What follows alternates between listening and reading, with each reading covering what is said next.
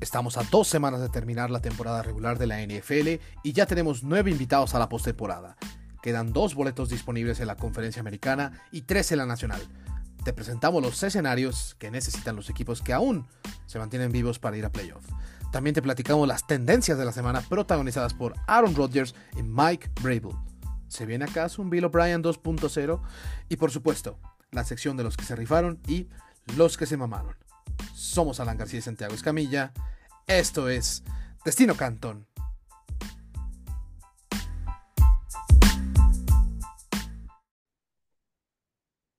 Hola, ¿qué tal? Muy buenos días, buenas tardes, buenas noches, desde sus casas o de donde quiera que se encuentren. Bienvenidas y bienvenidos a un episodio más de Destino Canton. Se fueron ya 16 semanas y ya se instalaron más equipos en postemporada. Eh, pues hay unos equipos que daban por muertos hace poquito menos de un mes y hoy están más vivos que Dábamos. también, también. Yo, yo hay unos que los sigo dando por, por muertos. Pero bueno, ya que ahorita acaba de eh, estar, hacer su primera participación en este episodio, aprovecho para eh, presentarlo a mi querido amigo y compañero Santiago Escamilla. ¿Cómo estás, amigo? Y recordándoles también que eh, se suscriban al canal en Spotify, Destino Canton, y que ahí siempre pues, nos califiquen, ¿no? Si creen que les gusta el contenido que hacemos, cinco estrellitas, si no, pues bueno, no quisiera decir que una, pero pues, ahí ya queda su criterio. Y también en Instagram nos encuentran como Destino Canton, donde mi compañero se arma un contenido, la verdad, bastante ameno. Pero ahora sí, amigo, ¿cómo estás? ¿Todo chido? hola, AG, hola quien sea que nos esté acompañando, les agradecemos mucho. Este, sabemos que son eh, fechas para estar con la familia, entonces Ahora sí les prometemos que tenemos preparado un episodio más breve, no como en otros episodios donde decimos que lo vamos.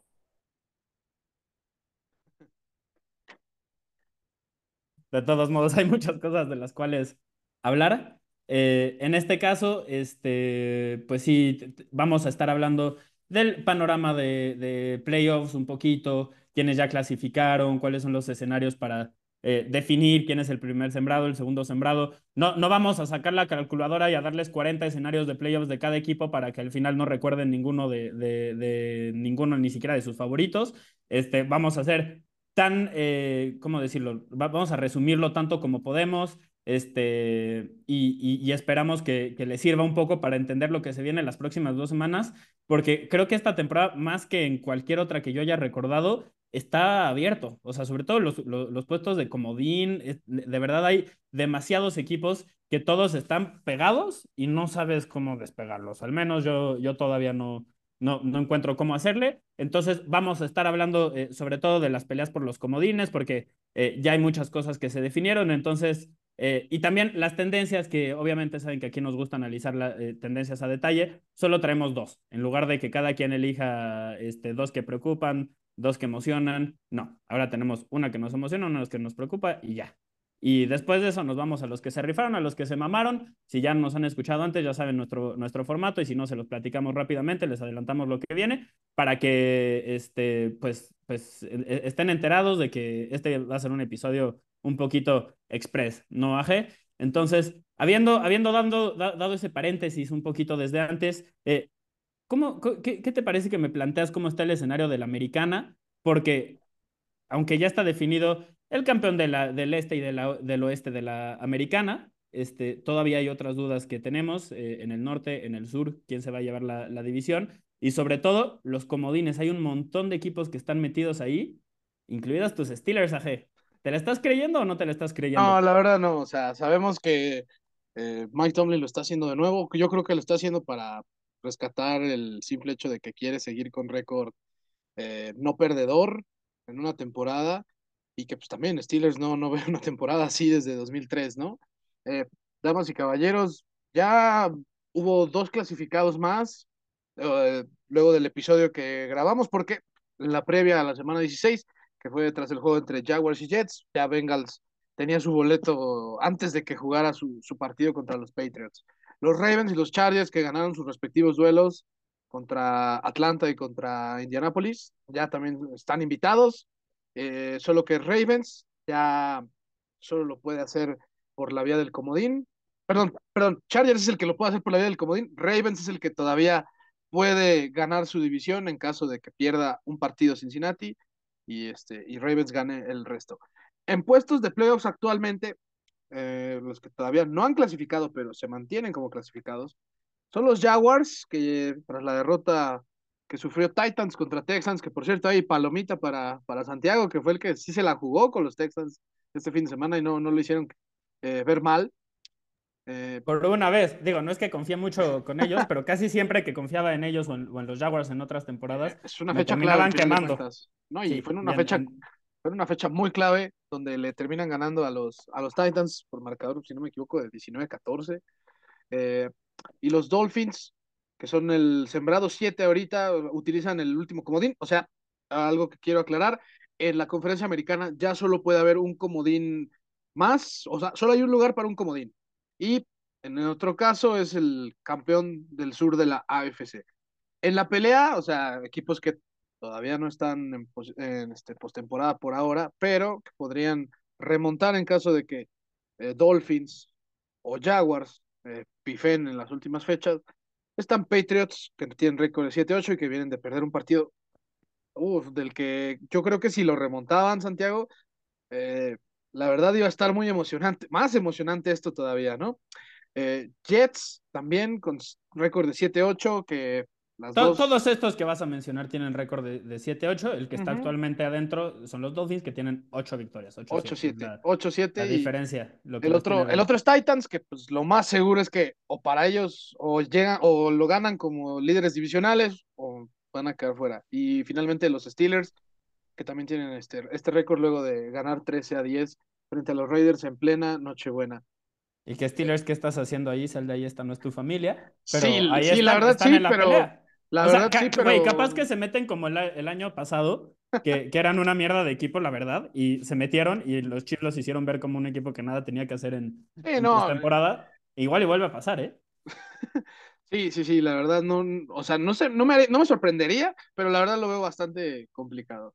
El primer sembrado, ese es otro tema del que sí tenemos que seguir hablando en el, en la americana, porque por ahora Buffalo es el que posee el sembrado número uno con récord de 12-3, al igual que Chips, pero ¿cuál es la diferencia? Que como Bills ganó el enfrentamiento directo frente a Chips, es por eso que Bills está con ese sembrado. Y Bengals está con el sembrado número 3, con el récord de 11-4. Los Bills controlan su destino, Santiago, y lo conseguirían con sus dos victorias restantes en el año. Eh, ya por tercer año consecutivo ganaron su división, eso es algo que pues no sé si nos tengamos que acostumbrar, pero a Bills, pues le va a Yo creo que sí. Sobre todo por, el mariscal de campo, porque los otros que están en esa división, aunque eh, mal que bien han demostrado que son de funcionales a muy buenos, este, dependiendo del esquema ofensivo en, el que se encuentren, ninguno le compite a, Josh Allen. O sea, este es un extraterrestre y mientras no consigan a alguien que le pueda competir o tengan super mega equipos, es, esta división es de los Bills, definitivamente. sí totalmente. Y, bueno, Bills controla su destino, lo conseguirían con sus dos victorias restantes. ¿Cuál es el problema de esas dos victorias, este Santiago? Que sus dos partidos que le quedan son contra Cincinnati y contra Nueva Inglaterra. Así que eh, Buffalo seguramente va a tener que jugar todas las, este, bueno, con sus titulares todas las semanas este, que se sí, los dos restantes. Sobre todo este juego contra los Bengals el próximo Monday Night va a ser un tirazo. o sea, adelantado va a ser el juego de la semana, se los podemos decir eh, del episodio de la previa. Pero es curioso porque tanto los Bills como los Bengals, casi, bueno, no, los Bengals no controlan su destino. Ellos, aunque ganen los dos partidos, necesitan una derrota de Kansas City. Ya me estaba confundiendo aquí, pero... El, problema es el, el, calendario que le resta a Kansas City, Santiago. A Kansas City le resta juegos contra Broncos, que vienen de... Que ya hablaremos de los Broncos, la verdad. Corrieron a su entrenador y ahorita hablamos de ese desastre en llamas, no los metemos en, los playoffs. pero tienen una victoria casi asegurada y luego, aunque entrenador que debuta gana, pero victoria casi asegurada y luego... Y después van contra Raiders de visita, que recordemos que Patrick Mahomes tiene una racha muy buena como, como mariscal de campo que visita a sus eh, rivales divisionales, así que ese es el verdadero tema y es por eso que creo que Buffalo es el que realmente peligra para perder ese sembrado uno y que Recordemos que pues, para muchos fans de los Bills, ese ha sido la, esa ha sido la diferencia en los últimos partidos que han jugado en postemporada Buffalo y Kansas City, que no han podido jugar en Buffalo en postemporada, que han sido los juegos en el Arrowhead Stadium. Pues tienen, tienen todo para que no sea así y que no lo vuelvan a usar como excusa, No, porque y- de ellos depende, de ellos depende. Van y- contra los Bengals, que es un equipazo, pero de ellos depende. Y es, Sí. híjole, es que en, en serio estoy muy, emo- muy emocionado por lo, lo Sí. que se viene. Me atrevo a decir que los dos vemos a Kansas City como el que se va a llevar el primer sembrado. ¿O tú crees que Buffalo le gana a, a los Bengals y este se lo lleva también? Híjole, es que sabes Si tú, que yo- a ver, si tuvieras que apostar por uno, ¿por quién te vas? híjole, es que yo la verdad respeto mucho a Joe Burrow y creo que Kansas City tiene la vía libre, pero ¿sabes qué? Le voy a dar este- le voy a dar le voy a dar este voto de confianza a Bills, porque creo que han encontrado de alguna forma ya involucrar un poquito más el no el que no dependa todo de Josh Allen. Especialmente especialmente el domingo pasado, que creo que ha sido el juego en el que más he visto que han hecho que Josh Allen no cargue con toda la responsabilidad del equipo. Eh, y es Es- que, y- Estoy de acuerdo, pero sería bueno ver que lo, que lo hagan contra un equipo que no son los Bears. No, y yo, yo, yo, yo estoy totalmente de acuerdo, Santiago, pero la realidad es que, por ejemplo, si Bills también llega a ganar sus dos últimos juegos, sabiendo que ya mencionamos a sus rivales en, en Bengals y en Patriots, pues Bills sí se vuelve de nuevo un contendiente al título, ¿no? Directo, porque la verdad, Yo, yo creo que ya lo, ya lo es, incluso si no, si tienen Sí, que visitar. Pero el, pero O el sea, problema es que, Josh Bengals- Allen, si tenemos que elegir a Josh Allen volviéndose loco un mes, lo hemos visto en varios momentos de su carrera, en las últimas, sobre todo tres temporadas. Entonces, Pero, pero ¿sabes eh, qué? Pues, curiosamente, yo la verdad sí estoy poniendo más en vara alta a los Bengals, porque en serio, creo que la forma en la que se levantaron otra vez de la, mi- de la segunda mitad de temporada es, es importante. Joe Burrow en serio ha, ha demostrado que tiene eh, un liderazgo tremendo, más allá de sus grandes números, que ya, bueno, uno de ellos lo voy a compartir, llegó a 34 pases de touchdown, empató el récord de la franquicia de Bengals que ¿qué justamente tenía él? él el año pasado, o sea, Mientras impuso récord de pases completos en el mismo juego. Estoy de acuerdo contigo. Joe Burrow eh, Sí. es- es- está loco y hay varias cosas intangibles en el fútbol americano que, con todo y que, que- con todo y que te das errores, ¿eh? cuenta. Ajá, pero te das cuenta, o sea, te das cuenta cuando lo- lo- los jugadores responden a un mariscal de campo. Cuando quedan tres minutos en el reloj, van abajo por, por tres, cuatro puntos, le dan el balón y todos dicen, "Le- es que le dejaron demasiado tiempo. Hay mariscales de campo con los que no, no tienes esa preocupación. Burrow es uno de los que dices, puta madre, es que sí le dejaron demasiado tiempo. Así que Sí, eh, es interesante. Déjame ver si entendí bien para, para terminar este, esta discusión del primer sembrado. Tú ves a Kansas City y a los Bengals como los dos mejores equipos de la americana y un poquito por debajo a los Bills, más allá de cómo terminen eh, eh, cada uno posicionado. ¿Me, ¿Me equivoco o estoy en lo cierto que tú lo ves así? Sí, yo lo veo así, yo lo veo así, pero Para, para mí sí es un empate entre los tres, solo porque está, está muy creo que cabrón. Josh Allen en un buen día es capaz de hacerlo mejor que cualquiera de los otros dos mariscales de campo, aunque los otros dos para mí son más constantes que Josh Allen. Sí, no, y aquí, y aquí el tema también el- es, la variable, ¿no? y Ajá. aquí, y aquí el tema también es acompañar un poquito de quién, pues, le tira un poquito de más paro en el lado defensivo y creo que Buffalo me ha dado esa sensación que muchas veces la defensa que pues tú y yo hemos enaltecido a veces por de- individualidades, se cae, ¿no? Y, y si comparamos con unos Bengals que se dedican Esto a sí, ahí, fíjate, eso es muy interesante. sí, sí, es que, es que Buen punto, muy buen punto. Santiago pues, Bengals, ya hemos visto y lo hemos mencionado, a todos los jugadores que ha eclipsado las últimas semanas defensivamente y que sí se ve reflejado en el marcador. Y en cambio, Buffalo, Y que es dificilísimo, o sea, lograr Sí, quitarle lo mejor que hace al rival es dificilísimo. Normalmente te la juegas con la tuya e intentas ganarle de esa forma. Y- Estos güeyes son capaces de ajustar lo que hacen, de ajustar su estrategia dependiendo del rival. En ese sentido, creo que sí me convences, eh, porque, porque creo que los dos vemos a los Bengals como el equipo más completo de los, de, o sea, sí, es que, es que sabes que incluyendo Buffalo, Kansas City y Cincinnati, eh, creo que estoy de acuerdo. No lo hubiera dicho al principio de la temporada, pero las lesiones han mermado demasiado a Buffalo, al grado de que sí ya pongo a Cincinnati por delante. En eso, en eso tienes razón. Habiendo dicho eso, para, para mí el, el mejor mariscal de campo de todos es, es Patrick Mahomes. Ah, o sea, pero- pero yo, yo sé alguna. que acabo de decir que es capaz de hacer más Josh Allen porque la ofensiva le pide más. O sea, sería bueno que le echaran la mano un poquito. Pero quitando ese tema, para mí, así, si, tuve- si tengo que elegir un mariscal de campo mañana, para empezar una franquicia es, es Patrick Mahomes toda la vida. Sí, o sea, sí, eso- eso, eso- eso también, sin duda, sin duda. Yo Sí. estoy Entonces, es nuestro favorito al MVP, ¿no? Pues sí, eso lo, hemos dicho varias veces y más allá de eso, yo me declaro fanboy de, de, de Mahomes. Eh, lo digo cuando, cuando se equivoca y etcétera, pero yo lo que, lo que siento al ver a Mahomes, o sea, yo, yo digo, güey, es que hay que disfrutarlo, hay que aprovecharlo, no sabemos capaz que mañana se lesiona o algo, no sé, hay que disfrutarlo mientras lo tenemos. Este jugador es extraordinario. Yo nunca había visto algo así en mi vida y, y, no sé si lo vuelvo a ver. O sea, yo estoy encantado. Entonces, ese es otro tema, pero pues también lo digo abiertamente y no nubla y lo criticamos cuando hace cosas criticables. Eh, hablando, ahora sí, pasando ya, ya, ya otro tema, cerrando la, la, este debate, el norte de la americana, AG. El norte de la americana se está definiendo entre Cincinnati, el equipo que acabamos de ya analizar a detalle, entonces no vamos a ahondar en ello.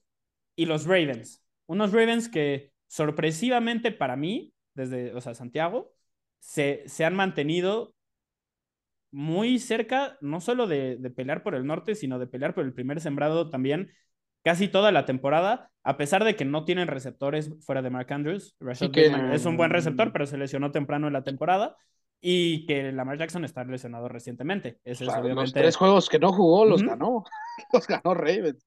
Eso sí es algo de eh, reconocer, la verdad. Entonces, ahí es donde la defensiva creo que ya nos demostró, como tú lo dijiste con, cuando destacaste eh, en tus tendencias a Roquan Smith y lo que él estaba haciendo y el impacto que tuvo en la defensiva, creo que nos han convencido de que esta es una defensiva de campeonato que si bien ha tenido problemas este, al final del juego, ha tenido problemas permitiendo jugadas explosivas en momentos donde es justo lo que no puedes hacer, o sea, puedes permitir todo menos eso y de todos modos eh, se las hacen ofensivas que no necesariamente son tan buenas, pero eso fue más temprano en la temporada y recientemente no hemos visto esas desconexiones. Eh, no, y, casi, casi las han nulificado. Entonces, eh, es, eso se me, se me ha hecho muy, muy interesante. Habiendo dicho eso, Aje, creo que esta va a ser una discusión rápida porque ya lo hemos platicado en, otros momentos en este podcast. Sé cómo, cómo piensas. Creo que ninguno de los dos ve a, Baltimore eh, con, con, una posibilidad real de competirle por el, por el título divisional a, los Ravens. Solo rápidamente, ¿qué te parece que, que analizamos los rivales de cada, de cada equipo? Obviamente ellos se enfrentan en la semana 18, entonces este es un juego que podría definir todo, eh, y ya mencionamos que los Bengals eh, se enfrentan a Buffalo. Entonces, el Monday Night también va a ser clave para, para definir la contienda en, el, norte de la americana. El Sunday Night va a ser tan relevante como, como el Monday Night porque se enfrentan Baltimore y los Steelers. Fue un juego que, que flexearon para quitar a los Rams de, de prime time, lo cual agradecemos todos. Nadie quiere ver a, los Rams en este momento. Este, y, y, el juego de Ravens contra Steelers, sorpresivamente para mí, porque estamos hablando de unos Steelers que yo esperaba que terminaran la temporada entre los cinco peores equipos de la liga y por de alguna forma están 7-8 y, metidos de lleno en la contienda por, por la postemporada, aunque no son un buen equipo. es una cosa muy rara. No, pues es un equipo limitado. Yo creo que bien dirigido, Exacto. Limitado. Gracias, gracias. Es una mejor palabra y, tienes razón, porque hay cosas que hacen muy bien y tienen a uno de los tres mejores jugadores defensivos de, de la liga en TJ Watt, que no está en la contienda por el jugador defensivo del año simplemente por lesiones, pero es, es increíble, es extraordinario. No, no lo ponemos en tela de juicio. este juego entre Baltimore y Ravens, te paso la pelota dime qué piensas este, un poquito de lo que va a pasar, no, no digas tanto como para que ya no nos quieran escuchar en la previa este, de, de la semana 17 que vamos a, sacar eh, como cada viernes, pero háblame un poquito de esta contienda y de qué, de qué piensas, porque creo que tu opinión como aficionado de los Steelers tiene mucho peso aquí. Pues mira, la verdad, eh, yo si fuera un fan de los Steelers escuchando este podcast, eh, trataría de más bien concentrarme solo en que Steelers siga compitiendo con este plantel que tiene, que siga Mike Tomlin haciendo de este equipo eh, convincente en cuanto al futuro, porque es para eso, al final, para lo que se está viendo, es la era post Ben Roethlisberger. Pase lo que pase el domingo, realmente, eh, si, si, si, llega a tocar la, la temporada perdedora, pues ni modo, damas y caballeros. Es algo que se prevía. Y Baltimore realmente creo que depende mucho también, si vamos a ver a Lamar Jackson en acción, Jim John Harbaugh no lo, este, no lo confirmó eh, hoy en su conferencia de prensa. Vamos a estar viendo los updates. Eh, pero pues también creo que Baltimore con todo y todo, Tyler Huntley ha hecho. Mm, voy a decirle que, voy a decirlo así, no le ha cagado el güey. Punto. Es todo lo que puedes pedir de un suplente. Sí, sí, totalmente. Ya, ya, de ahí, si lo quieres desarrollar y etcétera, como, como titular, darle una oportunidad, es otra conversación. Nuestro, pero como nuestro, suplente, nuestro no tan ha querido. con creces. Top 5 de la liga. Sí, no, es muy bueno. Nuestro querido Snoop, o bueno, de mi parte no tan querido, eh, pues al final este juego va a dar a entender a Bengals qué es lo que tiene que hacer el lunes, ¿no? Si Steelers de pura casualidad le gana a Baltimore, y que no se me tan casualidad, por cierto, eh, Bengals sabe que con una victoria asegura su división. Y al final de cuentas es tener un juego de playoffs en casa, lo cual siempre va a ser bueno, siempre va a sumar y nunca uno sabe lo que va a pasar después. ¿Qué tal si la combinación de resultados hace que tu, que tu estadio termine siendo el que hospede eh, la final de conferencia? Uno nunca sabe eso. Pero yo creo que Santiago, si nuestra conversación está entre Bengals, Chips Bills, no vemos a nadie más que se corona en esta división que no sea Cincinnati, ¿no? En eso estoy de acuerdo. Creo que, estoy de acuerdo. Creo que ahí cerraríamos ese tema, pero ahora pasar al sur, Santiago. El, sur. de la americana. También creo que esta va a ser una discusión rápida, porque creo que los dos nos vamos a ir con Jacksonville y porque traemos una tendencia preparada para hablar de los Titans. Entonces, vamos a hablar a detalle de, eso. Si son aficionados de Tennessee, eh, ténganos tantita paciencia, vamos a hablar más a detalle de lo que está sucediendo con su franquicia. Pero pues acá hay que decirles también el calendario que les queda, ¿no, Santiago? a, los, a los Titans, el jueves por la noche que viene de la semana 17 van a enfrentar a los Cowboys, sí, en Tennessee, pero es a los Cowboys, y después a Jaguars. Y finalmente. Y, de hecho, la, la, influencia que tenga en la contienda divisional los juegos de la semana 17 tiene que ver más que ver con otros resultados y otras. O sea, no, no importan. A gran escala no, no, importan. O sea, el que, el que verdaderamente controla su destino es, es, Jaguars. Y además, en la, o sea, en la semana 18, incluso si ganan los Jaguars esta semana y pierden los Titans, pueden, tienen la posibilidad de, de empatarlos, ¿no? Si no me estoy equivocando. Sí, sí, sí. Entonces, este, digo, a ver, ojo, paréntesis, tenemos como nueve días seguidos trabajando, entonces si cometemos un error así de repente, ahí nos escriben, nos avisan, lo corregimos, este, pero, pero andamos en condiciones no, no al 100% y por eso estamos haciendo una versión condensada. Pero, pero comprometidos, este, pero comprometidos. Comprometidos por siempre porque esto nos encanta y por eso lo hacemos, ¿no, Aje? Sí, totalmente. Y bueno, Jaguars eh, esta semana enfrentaría a Texans. Eso sí, si Titans pierde su juego, y Jaguars gana el suyo, Jaguars automáticamente ganaría su división. Si no me equivoco, ¿no, Santiago? O... No, no, no es cierto. No, no, no, no, no, no, no, no, es justo lo, que decía. Si los Jaguars ganan y pierden los Titans, los Titans todavía tienen la posibilidad de empatarlos en récord y de, este, con el tiebreaker, eh, chingárselos esencialmente. Y, sería con récord. Pues sí, porque tienen el mismo récord ahorita los dos, son, es 7-8, entonces incluso si los Jaguars ganan y los Titans pierden, estarían a un juego de distancia y los Titans le ganaron a los Jaguars más temprano en la, en la temporada. no, no, no, los, los Jaguars fueron los que aplastaron a los Titans, pero falta el juego de desempate. Les ganaron... Tienes razón, 36-22, me hice bolas en eso. Una disculpa. Ahí, es, que es cuando, ahí es cuando entramos a, a, los desempates de, este, creo que es el récord dentro de la división, ¿no? El que sería el desempate, ¿no? me hice bolas con el récord directo. Es que además traemos 40, eh, justo por eso no lo había metido, porque no me quería meter a, los escenarios raros, entonces aquí pusimos los escenarios más factibles, los más sencillos en el documento, y ya me están metiendo a cosas que no, y por eso ya la calabacié. Este... Ni modo. Pero, pero bueno, esencialmente, este, aunque, aunque eso suceda, todavía los Titans tienen la oportunidad con otro desempate de, meterse y ganar la, división. Entonces, eso es lo importante. E ignoren los dos minutos en los que me hice bolas. Eso no sucedió, no pasó. Y pasando a al, lo del comodín, a la pelea por el comodín, eh, aquí están los escenarios. Si Miami o los Patriots, ojo con los Patriots, si Miami o los Patriots ganan los dos juegos que les quedan, están dentro de playoffs. Estos son los dos equipos, o sea, por más que usted no lo crea, los Patriots controlan su destino en este momento. Si ganan sus dos partidos, siguen estando adentro de, de postemporada. Y, y curiosamente, tomando en cuenta que Dolphins y Patriots se enfrentan la siguiente semana, pues ahora sí que quien pierda este, tiene muchas posibilidades de quedar fuera. Patriots, ese sí, Patriots sí, sí, sí o sí, si pierde, queda fuera. Es, O sea, para Patriots sí ya sus, entre comillas, playoffs empezarían el próximo fin de semana Exactamente. este juego de Miami contra los Patriots es un juego adelantado de postemporada porque eh, justo lo que tú acabas de decir. Ahora, si eso sucede, ahí es donde los Jets dicen y frotan las manos. Los Jets ocupan ganar ambos juegos y que los Pats pierdan al menos uno. Entonces, si Miami le gana a los Patriotas la próxima semana, los Jets tienen que ganar sus dos partidos y están dentro.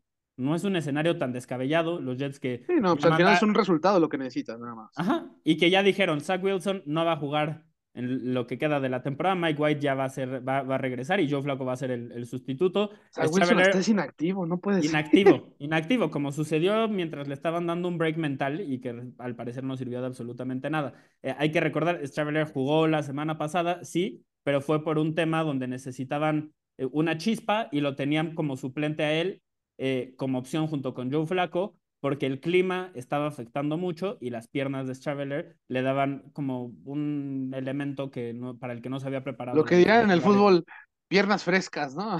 casi, pues, casi. Pues sí, y además, o sea, Joe Flaco, perdón, pero si, si, era una estatua cuando era joven, en este momento que se acerca a los 40, pues este, no, no, no se compara a Straveler que corre como si fuera la cerrada.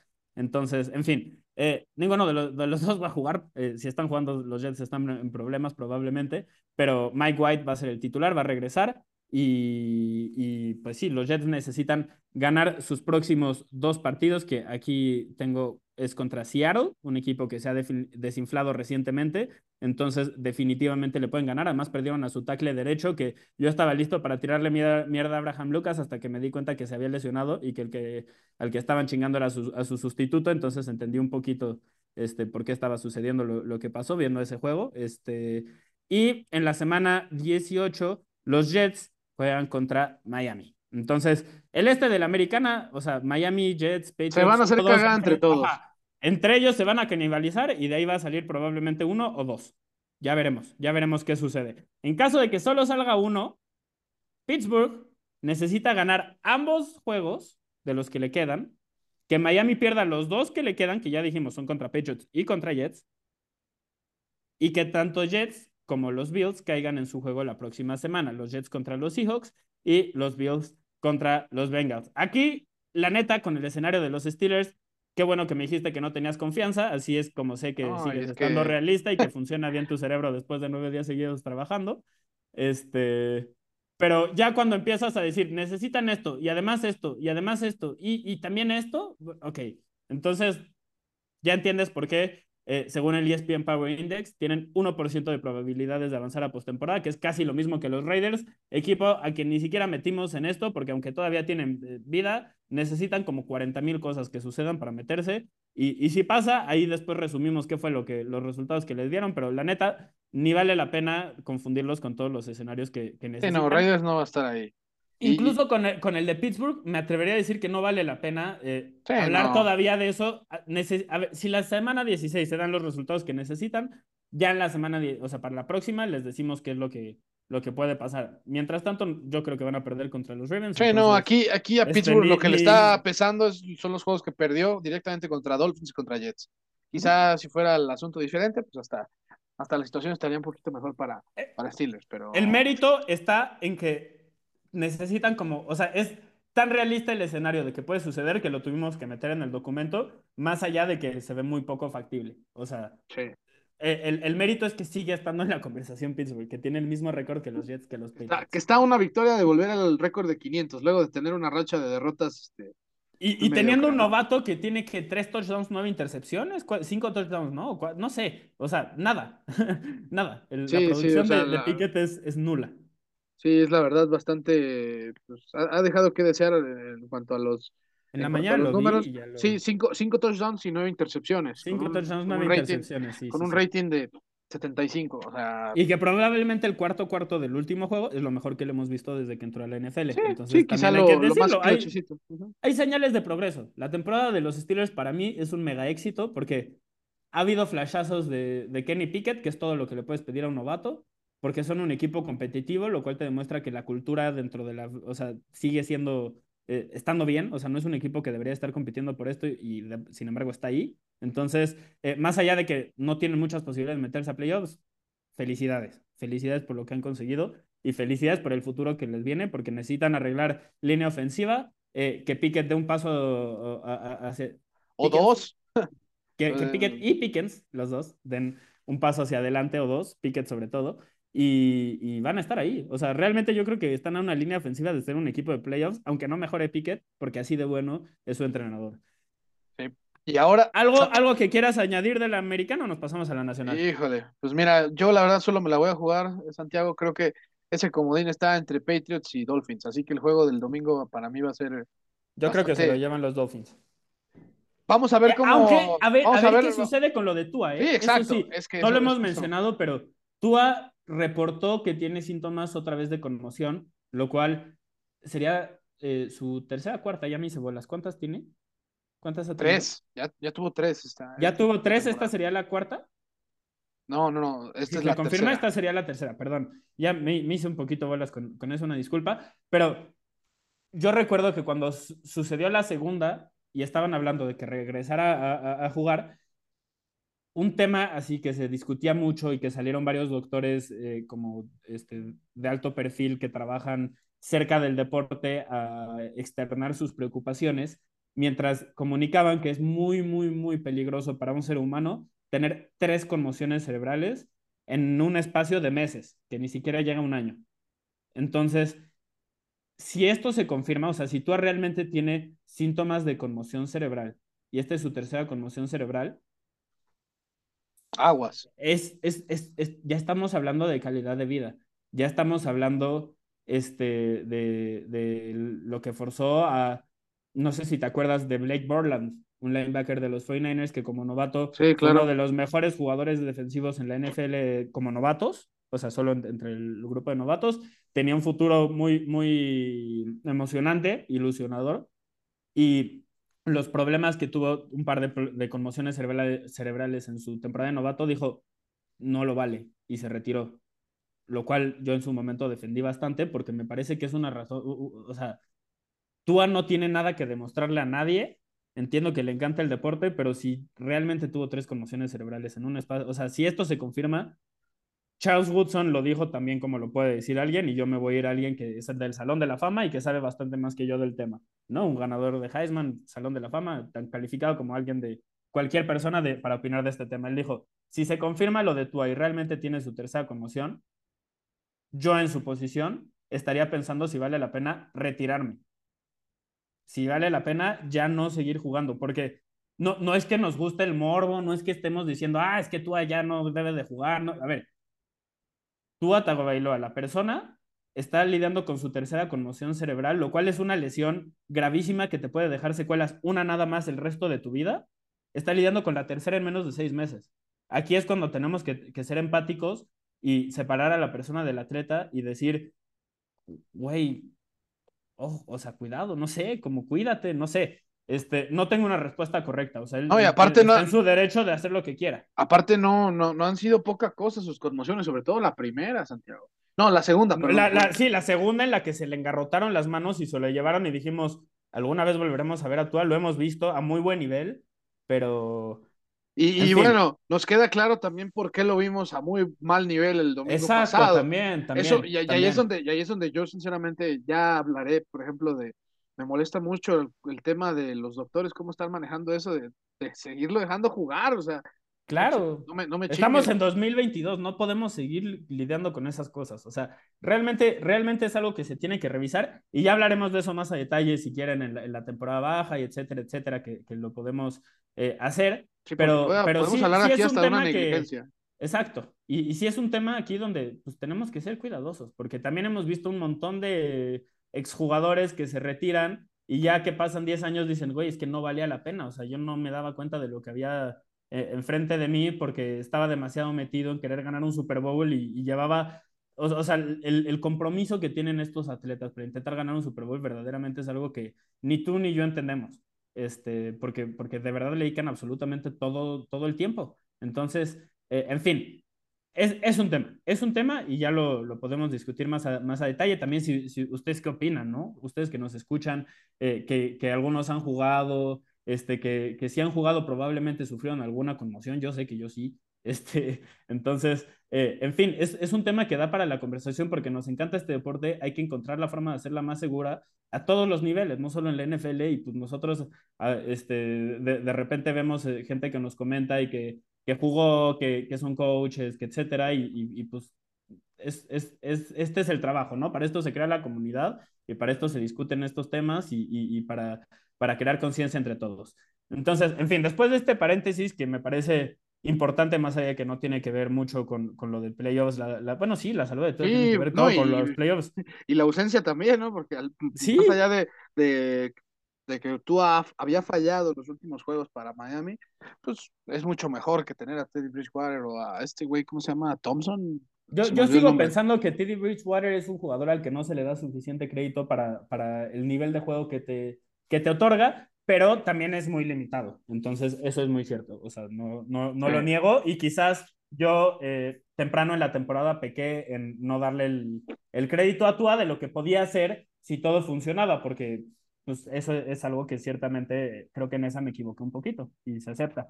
Entonces, eh, veremos qué sucede y cualquier cosa y pues se las estaremos comunicando en, en nuestro, nuestra cuenta de, de Destino Canton este, en Instagram. En la conferencia nacional, AG, hay ciertas cosas que ya están seguras. Clasificados a la postemporada ya están los Eagles, los Vikings, los 49ers y los Cowboys. Minnesota y San Francisco como campeones de su división, eso ya lo consiguieron, ya está asegurado.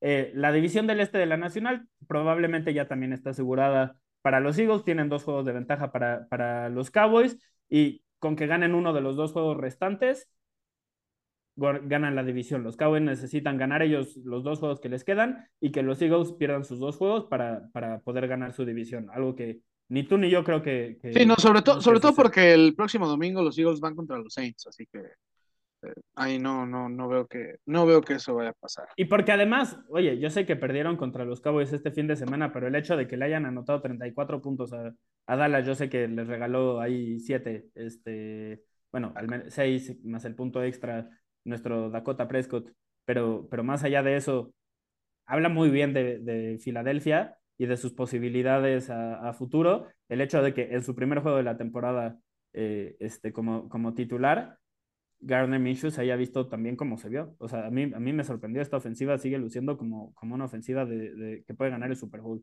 Eso. Sí, o sea, sí, obviamente, más allá. Para mí no más cambia allá nada. De los, más allá de los cinco robos de balones de, de, de Dallas, que creo que eso sí lo tengo que aplaudir yo. De acuerdo, eh, es una defensiva Eagles, capaz de. Eagles nunca dejó de estar en el partido, esa es la realidad. Uh -huh. Nunca Hasta dejó de la haber, última jugada, literal. Nunca, nunca dejó de haber jugadas explosivas. Eso es algo que se le tiene que reconocer a Eagles. Y eso, yo creo que para lo que le daba a las circunstancias, ¿eh? Medirse sin Jalen Hurts contra un equipo que parece ser de los que podría amenazar su conquista de la conferencia nacional. Y la verdad, compitieron bastante bien. O sea, no es por nada, pero si Jalen Hurts está en ese juego, para mí los Eagles meten 45 puntos y ganan el partido. Pero, de acuerdo. Pero de eso soy yo.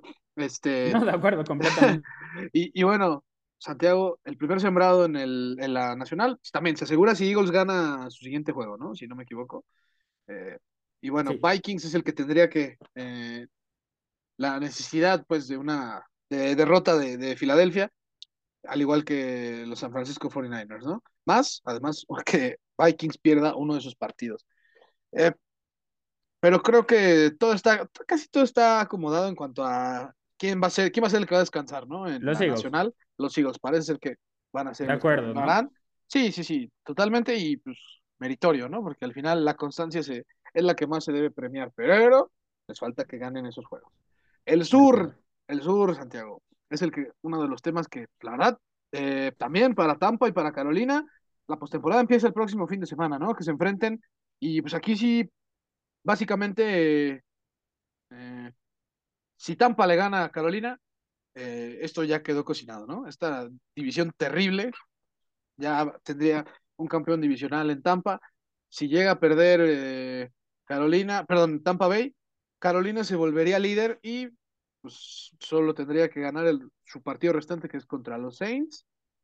Y pues mira, al final de cuentas creo que para Panthers, por todo el cagadero que hubo desde que corrieron a Matt Rule, Santiago, tú y yo incluso veíamos a, estos, a este equipo pues, entre los tres picks del siguiente draft y se levantaron, eso es la realidad, ¿no? Se Sí, sí, levantaron, sí. incluso deshaciéndose de sus, de sus mejores jugadores, bueno, de Christian McCaffrey. eh, este equipo se levantó, este equipo entendió cómo tenía que hacer las cosas para el resto del año y la verdad lo ha ejecutado bien, acompañado, pues claro que creo de un sector defensivo muy respetable, ¿no? Santiago, como lo es la defensa de, de Carolina, que Con un Brian Burns que es una locura de jugador. O un sea, JC Horn que también está muy cabrón, o sea, De acuerdo. Y Shaq Thompson, no, tienen, eh, este Derrick Brown, su tackle defensivo, también es uno de los jugadores más infravalorados de la liga desde mi, mi punto de vista. CJ Henderson, que intercambiaron por él del- de, los Jaguars, fue una selección de primera ronda que se peleó con Urban Meyer, entonces los Jaguars lo mandaron a ALV y pues se mamaron, está jugando re bien, o sea, realmente fue una decisión que no tenía mucho sentido, pero eh, va- varias de las cosas que hacía Urban Meyer no tenía sentido. Llegó a Carolina, se lesionó rápidamente entonces, por eso no, no pudimos ver el impacto inmediato y luego como que todos se olvidaron de él, pero es una selección de primera ronda que está jugando como si fuera una, hubiera sido una selección de primera ronda, está cumpliendo verdaderamente. Eh, yo dije hace como dos semanas que, que Tom Brady nos tenía que salvar de ver a Sam Darnold en playoffs y un poquito todavía lo pienso, porque Sam Darnold sigue siendo el mismo mariscal de campo que habíamos visto antes, es, limitado, funciona mientras el juego terrestre este, está bien, o sea, Donta Foreman está convertido en uno de los mejores corredores de, de, la liga recientemente, las inversiones que hicieron en la línea ofensiva han pagado, eh, lo que yo mencionaba de Ike Konu, este, se está viendo, es un tackle izquierdo verdaderamente eh, con mucho potencial y desde ya en este momento es de los mejores eh, bloqueadores en el juego terrestre. Bradley Boseman, el centro que, que, trajeron de Baltimore, también es un jugadorazo. Eh, en fin, tienen piezas, tienen bastantes piezas. DJ Moore es un muy, muy buen receptor. Terrace Marshall está bloqueando increíblemente bien eh, últimamente y está apareciendo también en el juego aéreo. Eh, este, en fin, la verdad, hay, hay, varias cosas de Carolina que, que, me gustan, que estoy viendo que, que mejoran bastante recientemente y ya no estoy tan seguro de querer ver a Tampa Bay en postemporada, más allá de que es Tom Brady y entiendo que a sus 46 años probablemente sea o posiblemente sea la última vez que, que tengamos oportunidad de verlo, pero es que ver a estos Buccaneers, la neta es bien frustrante, son malísimos por ayer, tres. Ayer, ayer te tocó ver, bueno, hacer el juego en el trabajo de entre Cardinals y, y Buccaneers. Y... Oogie Boogie hizo de las suyas. Sí, sí o sea, tu, tu, tu, historia se estaba centrando más en lo malo que se estaba jugando por los dos lados. Y bueno, de unos, sí. de unos Cardinals te lo entiendes, ¿no? Porque está Trey McSorley y este equipo ya es un desmadre. Y, y, pues la verdad, aquí muchos están tratando de ganar partidos, entre comillas, para no perder sus trabajos. Pero del otro lado es un equipo que se está jugando su división y la verdad le estaba compitiendo un equipo que además no gana en su casa. No, no, un desastre, la verdad. Tampa Ver, Bay. Verdaderamente. O sea. Sí, hay, hay, hay muchas cosas que, que todavía. Y, y, y, también es que Tampa Bay solo funciona la ofensiva cuando tienen ofensiva sin reunión, ofensiva de dos minutos, algo rápido. Lo cual este, te habla cual, claro de que lo planeado no sale. No, y, y, además, eso no es sostenible. O sea, no puedes tener ese tipo de ofensiva. Sí, no, no todo, puedes estar todo el juego. todo el tiempo. Exacto. Ajá, entonces, Exacto. eso es o sea, como que no, no es sostenible. Me recuerda demasiado a los Broncos de Tim Tebow, genuinamente. No porque los mariscales de campo entiendo, no estoy diciendo que Tom Brady está al nivel de Tim Tebow, no vayan No, a pensar que al, va a al, la al, cosa. modo, al, modus operandi de, de las Exacto, al, al, ser mierda tres cuartos y de repente al final del juego encenderlo y, o sea, en fin, me cagan los Buccaneers esta temporada, me cagan verlos, perdona a nuestro amigo Eric Mendoza, pero me cagan, o sea, realmente es un equipo muy frustrante porque saludo, está eh, por cierto, rindiendo. Sí, sí, sí. Eh, eh, Yo sé que él piensa lo mismo que nosotros porque, porque es un equipo con bastante más talento del que, del que está viendo, o sea, se ha visto esta temporada. Entonces, si ya nos vamos a frustrar porque Mike Evans está jugando bien mal, porque por alguna razón Brady y, él no están en la misma página, es el dúo de mariscal de campo y receptor que más intercepciones ha generado este año, eh, porque lo, los Buccaneers cada que hacen algo bueno se los echan para atrás por un pañuelo porque son un equipo que eh, es muy, muy indisciplinado, en fin, por eso no quiero ver a, los Buccaneers en playoffs, porque me, me, frustra verlos y nada más me termino enojando. Y en cambio con Carolina, pues Donta Foreman es un corredor que me gusta bastante ver. Choba Hobart es alguien a, que yo incluso desde que estaba McCaffrey decía tienen que darle acarreos a, a Choba Hobart, dejar que él reciba los putazos y darle a McCaffrey otro tipo de, de toques de balón para que no reciba tanto castigo. Este, tiene, tienen piezas, o sea, me gusta algunas de las cosas de Carolina, su defensiva bastante, bastante atractiva. Entonces me gustaría verlos en, playoffs, me gustaría ver este equipo que es eh, en su mayoría muy joven, eh, tener esa experiencia para cuando llegue un mariscal de campo verdaderamente, este, pues que pueda hacer algo con, con la plantilla que tienen. Y, entonces ya, para mí este es un equipo que rápidamente podría pasar de, de, ser mediocre a ser un contendiente al Super Bowl si consiguen al mariscal de campo correcto. Así abiertamente lo digo. Entonces, eh, veremos qué sucede. También hay que decirlo, Steve Wilkes, desde mi punto de vista, se ganó el mantenerse como entrenador en jefe para la próxima temporada. Que le quite que... lo de interino porque se me agarrifó con lo que ha hecho. No, y es que Santiago, la verdad es que el dueño de los Carolina Panthers, eh, que por aquí creo que es, si no me equivoco, David, David Tepper. Tepper, David Tepper, es un hombre muy desesperado. O sea, es alguien que la verdad, eh, por algo hizo la decisión que, de, de, correr a Matt Rule, ¿no? Él no, ya no tenía mucha paciencia. Por algo y... lo está demandando la ciudad de Charlotte porque este, obtuvo, bueno, le dieron recursos públicos para construir un nuevo estadio y un nuevo, eh, este, hay, ¿dónde se dice donde entrenan? Eh, como las instalaciones deportivas. Y a la mera hora abandonó el proyecto porque sintió que no le estaba dando suficiente dinero a la ciudad, incumplió el, el contrato y entonces anda en una demanda. Eh, sí es muy impulsivo, es un dueño impulsivo que, Sí. que toma decisiones no necesariamente basadas en lo que es correcto, sino en lo que está sintiendo ese día. Sí, no, y, y, pues en este caso, básicamente sí, el mensaje fue para eh, Steve Wilkes de, me encantaría que tú fueras el entrenador, pero me tienes que dar resultados. Y Steve Wilkes, afortunadamente, ha manejado muy bien este equipo ya, eh, las circunstancias que, que, tiene ese entorno lo, lo, lo, ha manejado muy bien. Eso es algo que sí hay que aplaudirlo, ¿no? Porque Panthers, la verdad, si ven las primeras cuatro o cinco semanas, eh, es un equipo eh, de veras de esos en los que hasta un, un, equipo de campeonato de colegial le gana los partidos a, este, a estos Panthers. Abiertamente lo, lo, puedo decir así. Pero Santiago, más allá de ese boleto que queda en el sur de la NFC, háblame de los comodines, porque sabemos que solo hay uno por ahora, ¿no? Que o va a ser, entre comillas, o Cowboys o Eagles, ¿no? Que yo se lo estoy dando ya a Cowboys, la verdad. Sí. Pero quedan dos más. Quedan dos de más. Ahí, de, de, Giants, Commanders, Seahawks, Lions y Packers van a salir dos equipos de postemporada. Lo cual, este, recordemos que la americana es bastante.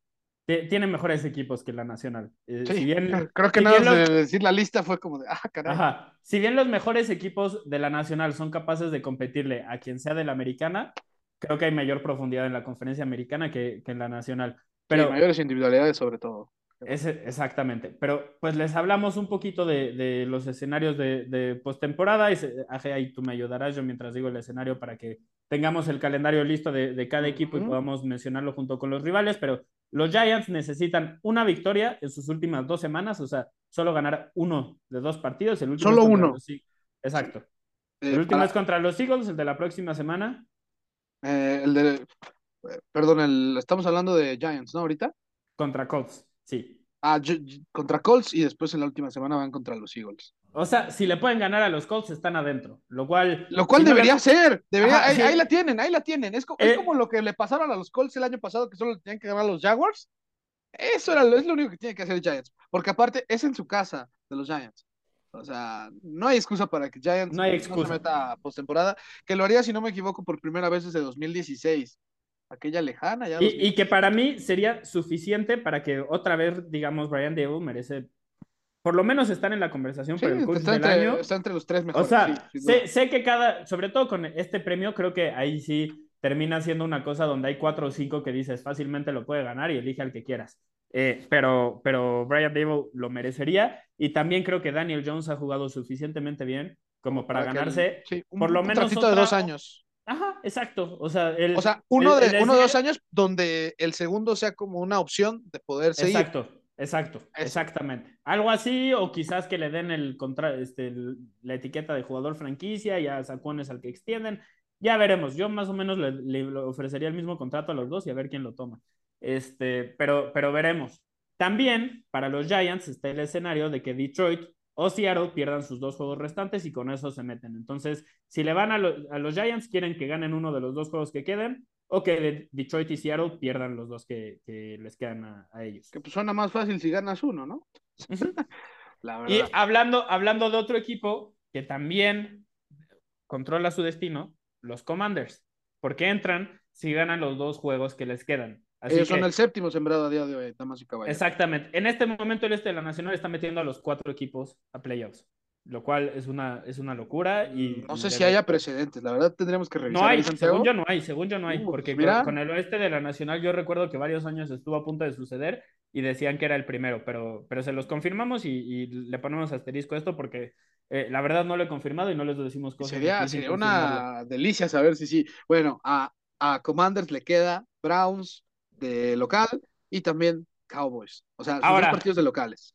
Hay una incógnita que no puedo creer que un equipo que en este momento está en puestos de playoffs tiene, y es la del posición de mariscal de campo, porque banquearon a Heineke en el último juego contra los 49ers, Carson Wentz entró y se vio mejor. Sí, hasta Y anotaron. después del partido, Ron Rivera mm, se negó a, a declarar quién va a ser su titular. Entonces, literalmente es una duda quién va a ser el, digo, el mariscal de campo titular de los Commanders y es un equipo que si gana sus dos juegos que le quedan, está adentro de, de playoffs. Y me, me repiten los rivales para que quede, quede claro en casa. De- sí, claro que sí. De, de locales son sus últimos dos juegos y son contra los Browns y contra los Cowboys. Contra Unos los Browns y Cowboy- contra unos los Cowboys Que la verdad, la verdad, la verdad, si, si por casualidad Eagles ya gana su juego el domingo, yo estoy casi seguro que Dallas sí, anda jugando con suplentes este, la última semana. Puede ser, ¿eh? Puede ser. No, Porque o sea, ellos- no, que porque no ellos realmente- si a Cooper Rush. Porque, porque realmente yo no veo que si ya aseguró el, el sembrado uno Eagles, pues, Cowboys ya no podría pasar de ser el quinto sembrado, que sería el del comodín de mejor récord en la nacional. Y pues por ende diría, ok, puedo guardar a mis mejores hombres para enfrentarme ya sea a Panthers o a Tampa Bay, ¿no? Eh. Cosa que sería, bueno, es el duelo que yo más preveo, que parece ser el más cocinadito ahí de, de los de postemporada por ahora. Y Commanders controla su destino y podría ser una gran historia esta la de Commanders, porque la verdad, dentro de también su situación que llegó a tener en la semana 3 o 4 que tuvieron su Thursday night, donde pues, se habló de cómo le tiraron cagada a Carson Wentz, pues ese equipo se, se logró levantar. Y ahora, Santiago, vamos con Contra otro. Chicago ese, ese Thursday night. Ujú. Y que en, en ese momento yo recuerdo que nosotros decíamos, ten- temíamos por el, el futuro la- laboral de Ron Rivera, que también se ha, Que, se ha pues, mega ha, ha demostrado que es, es un señorazo, ¿no? El- Y, y este es un equipo que para mí está a un mariscal de campo de contender por el Super Bowl porque tienen absolutamente todo lo demás que se necesita. De verdad, no les falta nada. Eh, entonces, veremos qué sucede y veremos si lo pueden conseguir. Pero si yo soy un mariscal de campo veterano como Aaron Rodgers pensando en cambiar de, franquicia, por ejemplo, eh, circulo, circulo a los Commanders. Lo he dicho una y otra vez y lo mantengo. Eh, pasando ahora a los Seahawks, a los Lions y a los Packers. Son tres equipos que necesitan combinaciones de resultados que incluyan que ellos ganen todos sus juegos restantes y que los de arriba pierdan sus, sus partidos. Entonces, no les vamos a dar todas las combinaciones, de verdad hay como 80 combinaciones con cada equipo eh, que, que, pueden culminar en un puesto en, en postemporada, pero esencialmente necesitan que pierdan los de arriba, Giants y Commanders, para, para que algo suceda. De, otra forma, no tienen posibilidades de, de avanzar. Eh, Seattle, un equipo que recientemente pues, se cayó, eh, ya hemos hablado en varios momentos de los errores que tienen, este, de las lesiones que han tenido en la, en la defensiva, eh, de las limitantes que... que este, Al final, la limitante fue la que pues, creo que hizo caer este equipo y sobre todo la parte pesada, ¿no? De, de su calendario, pues sí les dio la madre, ¿no? Sus juegos restantes son contra Jets y contra Rams, creo que ganables los dos, porque Jets al final, con lo que hemos visto de la posición de coreback, pues, deja mucha, eh, mucha duda de que podríamos ver de Jets a la ofensiva, especialmente. Aunque la defensiva, pues es una locura. Sí, Entonces, sí, claro que sí. Ahí, ahí, está el tema y veremos qué sucede en, en ese juego. Eh, lo que sí es que, pues, Robert Sala, esquema, esquema que viene de San Francisco, el esquema defensivo, eh, que or, or, de hecho or, se originó en Seattle y por eso es que Pete Carroll sabe también cómo atacar a las defensivas que, que tienen eh, pues este, este, tipo de, de coordinadores, porque eh, Robert Sala la aprendió de Gus Bradley, que la aprendió de, de Pete Carroll. Entonces, este, él sabe cómo atacarla perfectamente. Y eso es lo que debería, si son aficionados de, de Seattle, de darles un poquito de, de, de, emoción. O sea, como que de ilusionarlos un poquito, de decir, pues se me hace que sí podemos ganar nuestros juegos. Y entonces ahí solo necesitamos que, que Giants o Commander pierdan un juego y, pues eso es algo que, puede suceder. Los Commanders no saben quién es su mariscal de campo, los Giants tienen un juego todavía contra los Eagles, eh, entonces, aunque entiendo que todavía juegan contra los Colts también, que son un cagadero por lo que vimos en el Monday Night, pues es factible. Es factible por lo menos que uno de estos dos se tropiece y entonces ahí se metan ellos. Pasando a los otros escenarios, Detroit y Green Bay sí necesitan más ayuda, eso hay que decirlo, pero Green Bay, si gana contra Detroit y contra Minnesota, dos rivales que históricamente eh, domina, pero que esta temporada han jugado mejor que, Green Bay a lo largo del año. Ya les ganaron el primer duelo, ¿no? Los dos. exactamente. Eh, pero, pero pues no, sería nada descabellado, ¿no? O sea, Minnesota sobre todo, sobre todo para... incluso esta temporada pecheado. Sí, sobre todo para Minnesota, que ahí dependemos de cómo San Francisco también termine o algo así, porque con esto de seguramente que si Eagles queda en el 1, pues Vikings y San Francisco se van a disputar quién quedaría en el sembrado 2 y pues al final no, no, descartemos, si de pura casualidad sacan a Eagles, pues el número dos es el que va a recibir el juego de campeonato, si es que llega eh, ese equipo al juego de la antesala del Super Bowl. Y, también hay que decirlo, para Minnesota, qué cosa más linda que poder eliminar a, Green Bay antes de, o sea, empezar tu...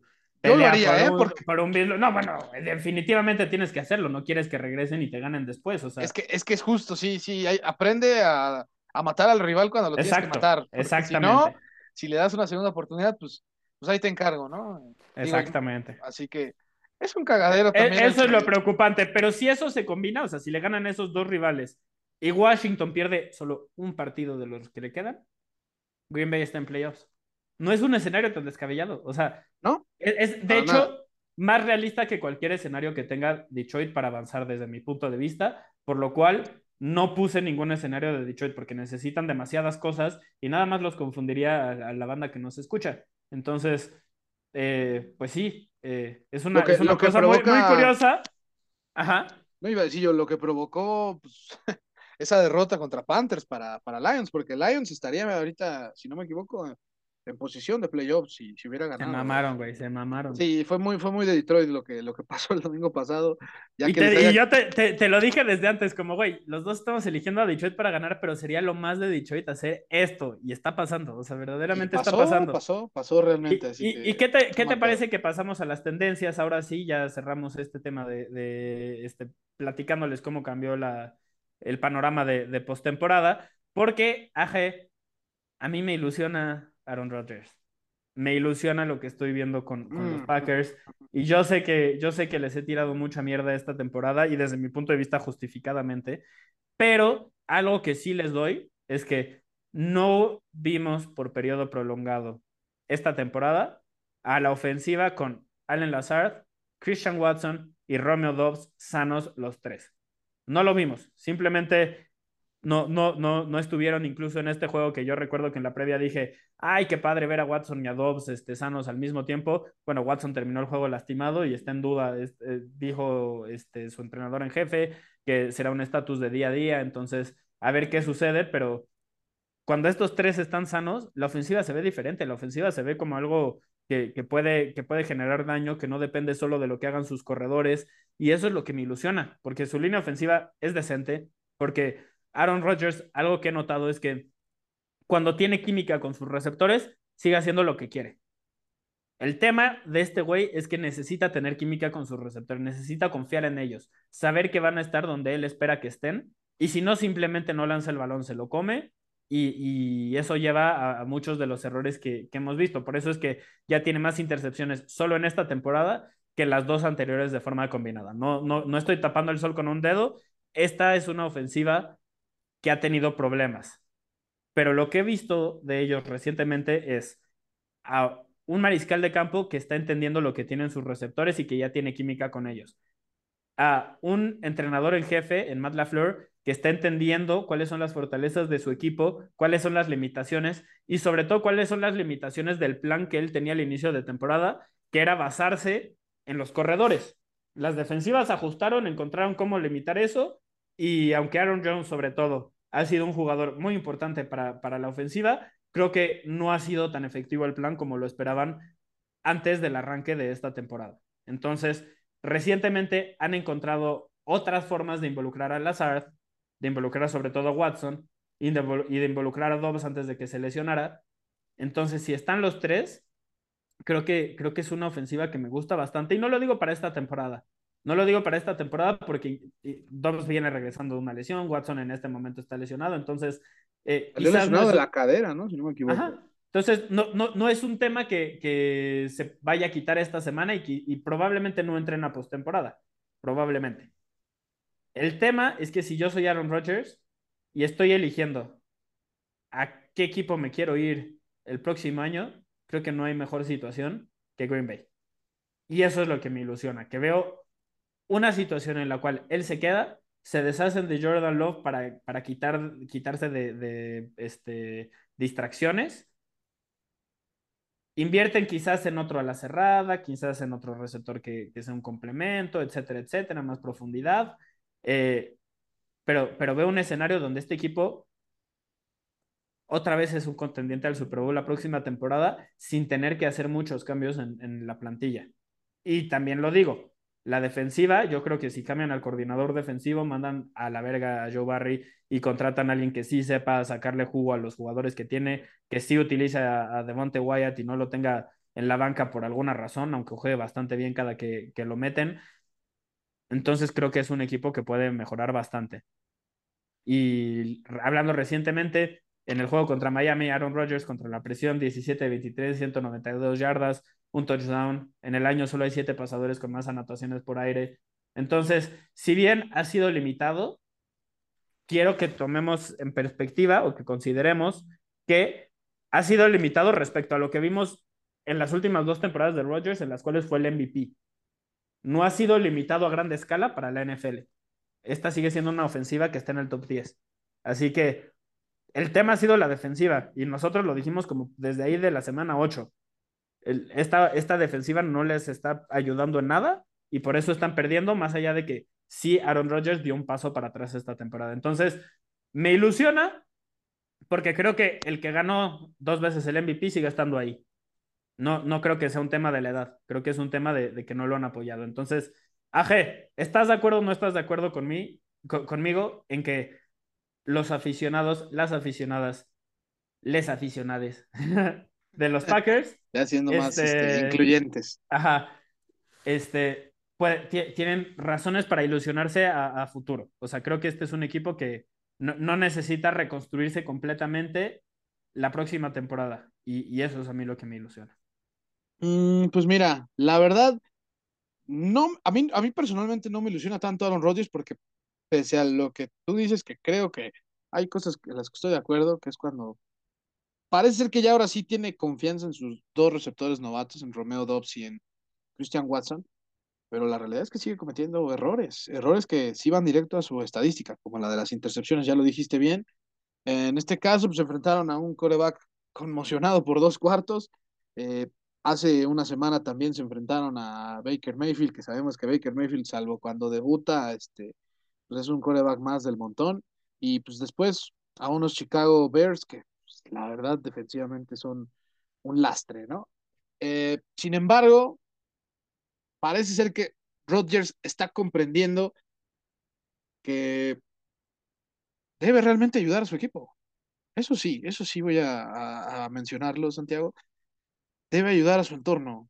Debe darse cuenta que él es, realmente debe ser el líder de este equipo. Y hace, no sé, dos meses, ¿no? Llegamos a escuchar que en el podcast de Pat McAfee llegaba a decir como de, pues el entrenador dijo que yo jugué bien, ¿no? Casi, casi limpiándose, ¿no? Sí, después de un partido que les fue de la... Sí, exacto. Terrible. Entonces, sí. Pero, pero, pero creo es que... un mal líder cuando las cosas están yendo mal. El tema es que yo creo que las cosas no van a ir mal por mucho tiempo, más allá de, de que no, puede que no se clasifiquen. Yo creo que sí necesitan este año. Yo creo que sí necesitan un mejor receptor que Allen Lazard, porque creo que Lazard... Es que Lazard es una gran opción cuando es tu tercer receptor, porque además como bloqueadores de lo mejor que hay en la liga. Sí, sin duda alguna, eso sí. de hecho, de hecho, no sé si, no sé si sí, la jugada en la que quitó tres y luego los señaló. Uno, los, enumeró, exacto, esa, qué buena, qué buena jugada. O sea, es, es, un gran bloqueador, verdaderamente es un gran bloqueador y tiene mucha química con Rodgers, entonces yo creo que es valioso, es valioso en una rotación. El tema es que hubo momentos en los que le pedían que fuera el receptor número uno y eso no es lo que quieres. Es, ahí sí y, como bien apuntaste, Santiago, y como bien apuntaste, Santiago, creo que también una cosa que le ayudó mucho a Rodgers para mejorar fue que cambiaron el juego ofensivo, ¿no? Hablando de ya no utilizar tanto el uso de los corredores. Incluso Aaron Jones. Sí, es justo lo que decía, ajustaron. O sea, por eso, por eso yo no estoy de acuerdo en que digas que es Matt LeFraud, porque yo veo ajustes y yo veo que que, es un jugador que perdió el mejor, digo, es un coordinador, eh, entrenador en jefe, slash coordinador ofensivo, porque es ofensiva, este, que perdió el mejor receptor de la liga porque él dijo, ya no quiero estar aquí, o sea, no por una decisión propia de queremos deshacernos de ti, y, y, de todos modos tiene una de las 10 mejores ofensivas de la liga, ese es mi punto, o sea que... Ah, bueno, pero a lo que voy yo es que también si le digo Lefraud es porque el señor, en lugar de modificar ese tipo de plan de juego, no sé, tras las primeras cuatro semanas, lo viene haciendo después de las de las primeras 10 o, o, un poquito más, ¿no? Bueno, también hay que entender que a temprano en la temporada pues no tenía Watson. O sea, Watson empezó a, jugar y estuvo sano hasta la segunda mitad del año. Y Ronald Dobbs cuando sí estuvo, lo involucraron, pero era el único. La Sara también ha tenido problemas de lesiones. O sea, no sé, yo, yo, así como, como la temporada pasada todos le estaban tirando mierda a Kansas City y decían que Patrick Mahomes estaba no terminado, pero que sí estaba encontrando un bache este, muy importante y que quizás no era lo que esperaba, lo que veíamos antes en la temporada y que las defensivas rivales ya habían encontrado cuál era su talón de Aquiles y etcétera, pues, pues yo creo que no es toda la historia. Pero, pero, pero el año pasado, por ejemplo, eh, los Chiefs seguían dependiendo de muchos pases profundos con Tyreek Hill y demás, y, eso llegó a preocupar, la salida de Hill llegó a preocupar en Kansas City este año porque decías, bueno, ya no tienes a uno de los tres mejores receptores de la liga. ¿Y qué pasó? Un Patrick Mahomes súper exponencial que explota a todo lo que tiene a su alrededor. Cosa y aquí es donde yo regreso a que Patrick Mahomes está en el mejor momento físicamente de su carrera. Sí, sí, y eso, eso... no, entonces hay que echarle la mano un poquito a Rodgers pero sigue habiendo ahí un jugador, desde mi punto de vista, capaz de poner los números que lo tengan en la conversación para el MVP. Solo hay que pues, arroparlo un poquito más, pero pues eso debería de ser lo normal cuando estás hablando de un mariscal de campo cercano a los 40. Lo notable es que siga estando en ese nivel. Y para mí lo sigue estando. O sea, cuando Watson, cuando Dobbs estuvieron sanos, cuando Lazard estuvo sano, cuando jugaron bien, él los hacía rendir. Eso tiene su mérito también. Tiene su mérito, pero llega, o sea, el bache de cinco derrotas al hilo que tuvieron eh, conllevó solo más cosas que solo un Aaron Rodgers limitado, ¿no? Y eso, eso es lo que yo, eso es lo que yo apunto, y, que, ok, vamos a poner en tela de juicio lo que puede hacer la Flor eh, para el cierre de temporada, ya más allá de si pasa o no. La forma en la que está cerrando la temporada es con buenos dividendos y si lo logra hacer de esa forma, aunque no pase, pues bueno, parece ser que eso lo va a decir, Mm, hubo limitaciones mías eh, de mi plantel, no pude solucionar esas cosas y bueno, vamos a tratar de que este año nuestras armas estén eh, más sanas vamos a ver si podemos reforzar algún lugar por ahí, pero realmente creo que es, es a lo que aspira Green Bay y si yo fuera fan de Green Bay es a lo que yo trataría de ver que cerraran bien, o sea, que más allá de voltear a ver a los otros resultados. Pero, pero para mí, este ya es un buen cierre. O sea, después de lo desastroso que fue el arranque de temporada, el hecho de que a dos semanas veamos un escenario más o menos realista en el cual se pueden colar a, playoffs, para mí es una victoria. Pues, pero pero sí depende de las formas que ganen o pierdan este, las próximas dos semanas, porque si de repente vemos que Vikings otra vez, Justin Jefferson se mea todo el perímetro de los, de los Packers, pues también ahí sí va a estar eh, pues sí, en eso complicado. bueno, pero ya, Justin Jefferson en este momento hace lo que quiere contra la defensiva que sea. Pero, ah, bueno, pero bueno, o sea, más, allá de, más allá de eso, incluso si pierden contra Minnesota y solo ganan uno de los partidos que les quedan y no se logran colar a, playoffs, el hecho de que hayan respondido, de que no se hayan dado por muertos, etcétera, etcétera, pues a mí me, a mí me ilusiona. Entonces, eh, pues por, eso iba, como pueden darse cuenta en este, no es un, un tema en el que estemos de de acuerdo, Alan. Pero, pero quisimos, pero quisimos realmente también. Eh, bueno, yo le dije a Santiago, me late que lo metas. Que lo debatamos. Quizá, yo no, quizá, exacto, exacto. Y, a pesar de que y, ustedes qué piensan? O sea, sí, también. ¿Qué, piensan ustedes ahí en, Destino Canton? Este, escuchamos opiniones, con quién están de acuerdo, son Team Alan, Team Santi, ya veremos. Pero, pero. O, son, o son Team Rodgers, o son Team LaFleur, o son Team. Este, exacto. O son Team los dos, o ya veremos, Team Jordan Love, no sé. Que yo no soy Jordan Love, ¿eh? sí, Jordan Love es otra cosa, pero, pero creo que también eh, en los primeros años de la Flor no fueron, o sea, a mí sí personalmente me parecieron, eh, no voy a decir sobrevalorados, pero muy no sé, los hicieron muy puritanos, como si de veras hubiera eh, venido a inventar el hilo negro el señor LaFleur y cuando tuvo a sus rivales. Yo no, yo no, creo eso, pero lo que sí es que. No, no, pero como. Rodgers a un nivel de MVP, dos veces MVP, y eso merece su crédito, pero. Aje, ¿qué te parece que pasamos a los que nos preocupan? Porque ya nos, nos extendimos mucho con los, escenarios de postemporada y, y las tendencias. Entonces, este, pues es un, es un tema, ¿no? Sí, sí, sí. Pero, sí, claro. pero creo que, que, en esta sí coincidimos que nos preocupa Mike Rabel, nos preocupan los Titans, nos preocupa el rumbo de la, de la franquicia, porque los Titans han perdido cinco juegos al hilo, ya no son líderes divisionales, dejaron ir una ventaja que parecía inalcanzable eh, en, en, la contienda por el sur de la americana. Literalmente solo necesitan ganar uno o dos juegos de, de los que les quedaban en las últimas seis, siete semanas y ya, y no lo han conseguido. Entonces, en este momento los Jaguars estarían dentro si se acaba la, la postemporada. La semana 18 definirá quién se queda con, con este, este, e, esta división, pero lo intentarán ganar los Titans ahora sin Ryan Tannehill, con, con un Malik Willis que, que es limitadísimo como pasador. Puta, este, pero limitadísimo, yo me, me, atrevería a decir. No, muy, no, está muy cabrón, está muy cabrón, verdaderamente está muy cabrón, más de lo que yo esperaría aunque pensé que le iba a ir mal temprano en la temporada y que era un jugador que necesitaba sentarse un rato antes de, de pensar en jugar, pero no pueden ganar aunque Henry haya superado las 125 yardas contra Houston, contra los Texans, contra uno de los peores equipos de la liga. Tennessee corrió a John Robinson hace 21 días exactamente, AG. Uh -huh. Y el proyecto actual tiene que ser replanteado porque está basado en un corredor que se acerca a los 30. Entonces, ¿tú considerarías a Mike Vrabel para, para la reconstrucción o pensarías en empezar de cero, porque recordemos, hay gente que es muy, muy buena como entrenador en jefe, pero si le pides que sea entrenador en jefe y gerente general, se les viene la noche encima y si no, que le pregunten a Bill O'Brien. Entonces, eh, ¿qué opinas en este tema, G? Eh, que la verdad es un desastre esto, o sea, esto me queda, me queda claro, Santiago, que eh, este pedo entre Mike Rabel y John Robinson pues, empezó creo que desde el desde el off-season cuando los Titans, bueno, ni siquiera en el off-season, en el draft de la NFL, cuando los Titans se dieron a AJ Brown, a los Eagles, cosa que no le gustó nada a Mike Rabel. O sea, él sí, creo que eh, públicamente sí dijo que no, no estuvo ver, de acuerdo con ne, la decisión. No, no, se los tenemos que decir nosotros. El draft es un, una cosa, una locura. Si no lo ven, véanlo. A mí me encanta y, eh, vamos, o sea, ya provoca, lo verán en la cobertura pro, que le damos. Provoca tantas hay, cosas ese draft. Sí, y, y además es muy interesante porque hay cámaras enfrente de los entrenadores, de los gerentes generales, de todas las personas que toman las decisiones, justo cuando eligen jugadores. Entonces, no puede, hay cosas que no puedes esconder.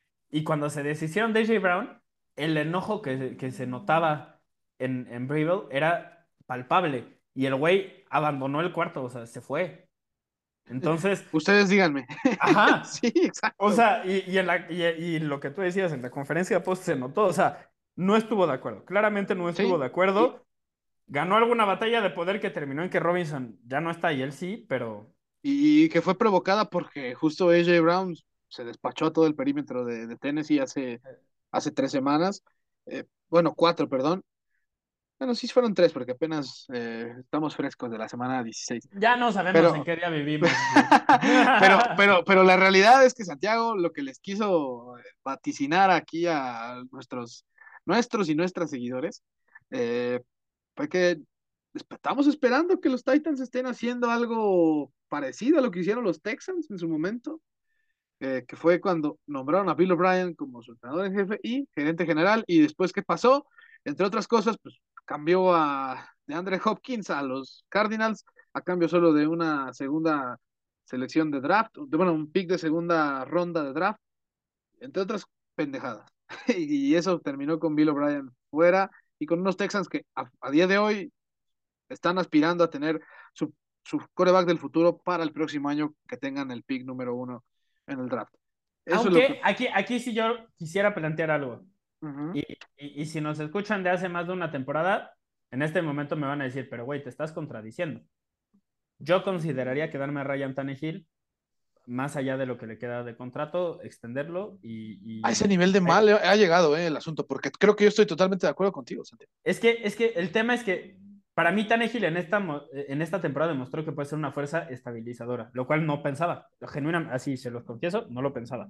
Más allá de que eso hizo cuando suplantó a Marcus Mariota, eh, yo lo que pensé es que necesitaban un mariscal de campo que no fuera desastroso y con eso era suficiente para meterse a, a, playoffs y, e intentar pelear por, por postemporada, dado que Derrick Henry era un, eh, o sea, verdaderamente uno de los mejores corredores en la liga, en la historia de la liga, o sea, no, no solo eh, actualmente, sino, o bueno, en ese momento, hace dos, tres años, este, sino en toda la historia, o sea, estaba justo atravesando un periodo de dominancia que, que en su momento lo pusimos en, en contexto, pero es tan bueno como el de cualquier corredor en cualquier momento de la historia. Verdaderamente lo que estamos viendo de Henry es una locura. Eh, este, y, y, y ayudó mucho en ese momento, pero yo, yo pensé que era más AJ Brown, más, más, Henry, etcétera, etcétera. Se deshicieron de AJ Brown y de todos modos los Titans seguían como líderes divisionales, avanzando, jugando bien, con Tannehill luciendo, no como un jugador extraordinario, pero decente.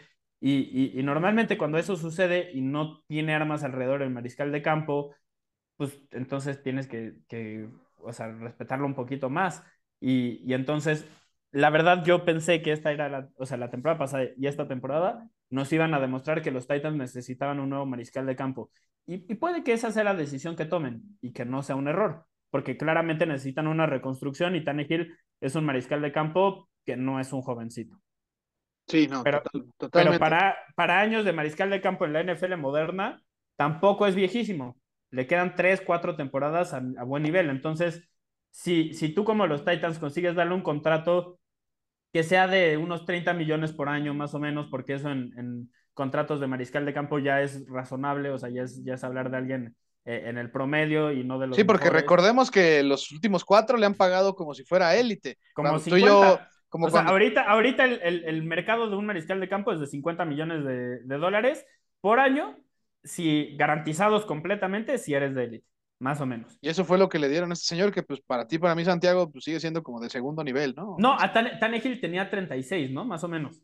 Sí, más o menos, pero Entonces, en ese momento, momento sí, en su momento era top 3, top 5, o sea, de lo más alto, pero actualmente ya se quedó atrás. Si le puedes dar más o menos el mismo contrato y él no pide, yo me quedaría tan en Hill e intentaría reconstruir en torno a él porque con eso te da margen para tener un muy buen receptor, un muy buen pass rush, un muy buen esquinero, algo así de élite que te permita competir. Y la defensiva se lesionó demasiado, si no, estarían en postemporada. También hay que decirlo, las lesiones eh, les costaron y terminaron jugando con jugadores bastante, bastante malos. Perdieron a los mejores que tenían, a los más importantes, eh, salvo por Bayard. Bayard es el único de los baluartes, así de los estandartes, pilares de este equipo que no han perdido. Todos los demás han sufrido lesiones y no puedes competir una temporada cuando, cuando estás así. Los, los Rams tuvieron más o menos la misma suerte de lesiones y van, o sea, elegirían en el top 5 del draft en este momento, top 10 los Titans no son ese nivel de desastre, aunque están teniendo más o menos el mismo nivel de lesiones. Ah, y, bueno, eso sí, el, también el nivel de fracaso sería un poquito más impactante, sobre todo al final de la temporada, porque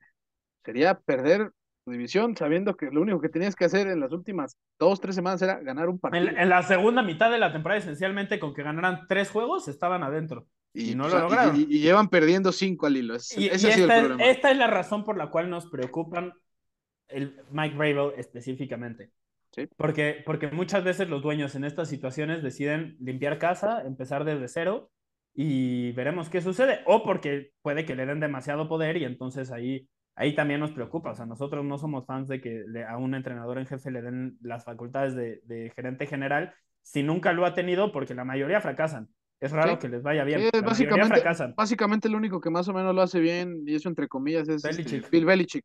Exacto. y eso lo digo entre comillas porque pues, este año se ha mamado en elegir a Matt Patricia, por ejemplo. Pero exactamente, exactamente, exactamente. Es... Es, justo, le diste al clavo, porque el único caso que tenemos de éxito este, recientemente que lo ha hecho por mucho tiempo es Belichick. Y entonces, cuando, cuando tú caso de éxito es Belichick, pues güey, no todos tienen a Brady como mariscal de campo, entonces también estaba en circunstancias muy, muy favorables y no, no es un ejemplo al que puedas apuntar. Este, o sea, no, no, no, no puedes pensar que siguiendo esa fórmula vas a tener éxito solo porque ellos tuvieron éxito, porque ellos son una excepción a la regla, es mi punto. Entonces, este, por eso nos preocupa, porque también yo creo que es un gran entrenador en jefe, entonces Un viejo lobo. En una, sí. en, pues en, en, una buena situación puede, puede ser alguien que compita por ser entrenador de, del año. Creo que, de hecho, fue mi entrenador del año la próxima, eh, digo, la temporada pasada. Y también lo fue la temporada pasada el entrenador del sí, año. Sí, sí, sí, sí, en su que... momento lo, ele lo, elegí y estaba de acuerdo con, con, con ese premio en, en, específico. Entonces, a mí me preocupa porque creo que un buen entrenador está llegando a, a terreno peligroso. Veremos qué sucede. Veremos qué sucede y a ver qué pasa. Capaz que se gana mi respeto incluso más. Pero, Aje.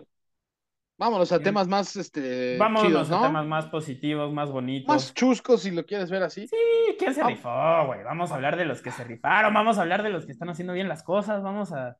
Yo, Ahora sí, que venimos, ¿no? Sí, sí, sí, claro. Y yo voy a empezar, pues, obviamente, con mi jugador favorito, Obvio. que no es de Steelers, damas y Es que, güey, per perdón, pero si hay un jugador esta temporada que pueda hacer un caso para el MVP sin ser mariscal de campo, es Justin Jefferson. Me, me, me encantó la forma en la que lo presentaste y, y yo me atrevo a decir que a falta que pase algo venga, increíble, eh, Justin Jefferson va a ganar el jugador ofensivo del año. Tuvo 12 recepciones para 133 yardas y un touchdown. Ya rompió el récord de más yardas en una temporada en la historia de los Vikings, que era de Randy Moss, y lo hizo desde su primera recepción en el juego. Un, un tal Randy Moss, güey. O sea, sí, un, un con, aquí... fal, faltan dos juegos en la temporada para que no mamen con eso de que ahora hay una temporada, un juego más en la temporada. Entonces, faltan dos juegos y ya récord. Exacto. Lo, rompió desde antes. En este momento, el récord que él tiene circulado es el de Megatron. Y Sí, está, está, está cerca. cerca. Está sí, o sea, básicamente si hace un poquito más de 110 yardas en cada uno de los dos juegos que le quedan, lo va a lograr. Y además, Santiago, más allá del touchdown que anota, que aparte me encanta su, su festejo de, de Justin Jefferson con el Greedy, eh, fue muy clave en ese último gol de campo que mete Greg Joseph. Sus dos recepciones fueron las claves para, para poner el balón en ese lugar y pues Jefferson se rifó. ¿Y quién más se rifó, Santiago? ¿Quién más? ¿Quién más? Daron Bland. Daron Bland, el esquinero de ranura de los Cowboys, el novato, ese que nadie sabe quién es, seguramente, de los que estoy hablando. O, o si nos escuchan, deben de saber quién es, porque es creo que la cuarta semana seguida que estoy hablando de él. Estoy fascinado con este jugador. Verdaderamente, creo que los Cowboys encontraron eh, este, a, a- a un muy buen esquinero. Eh, he, he mencionado que me preocupa la secundaria de los Cowboys, no es por él.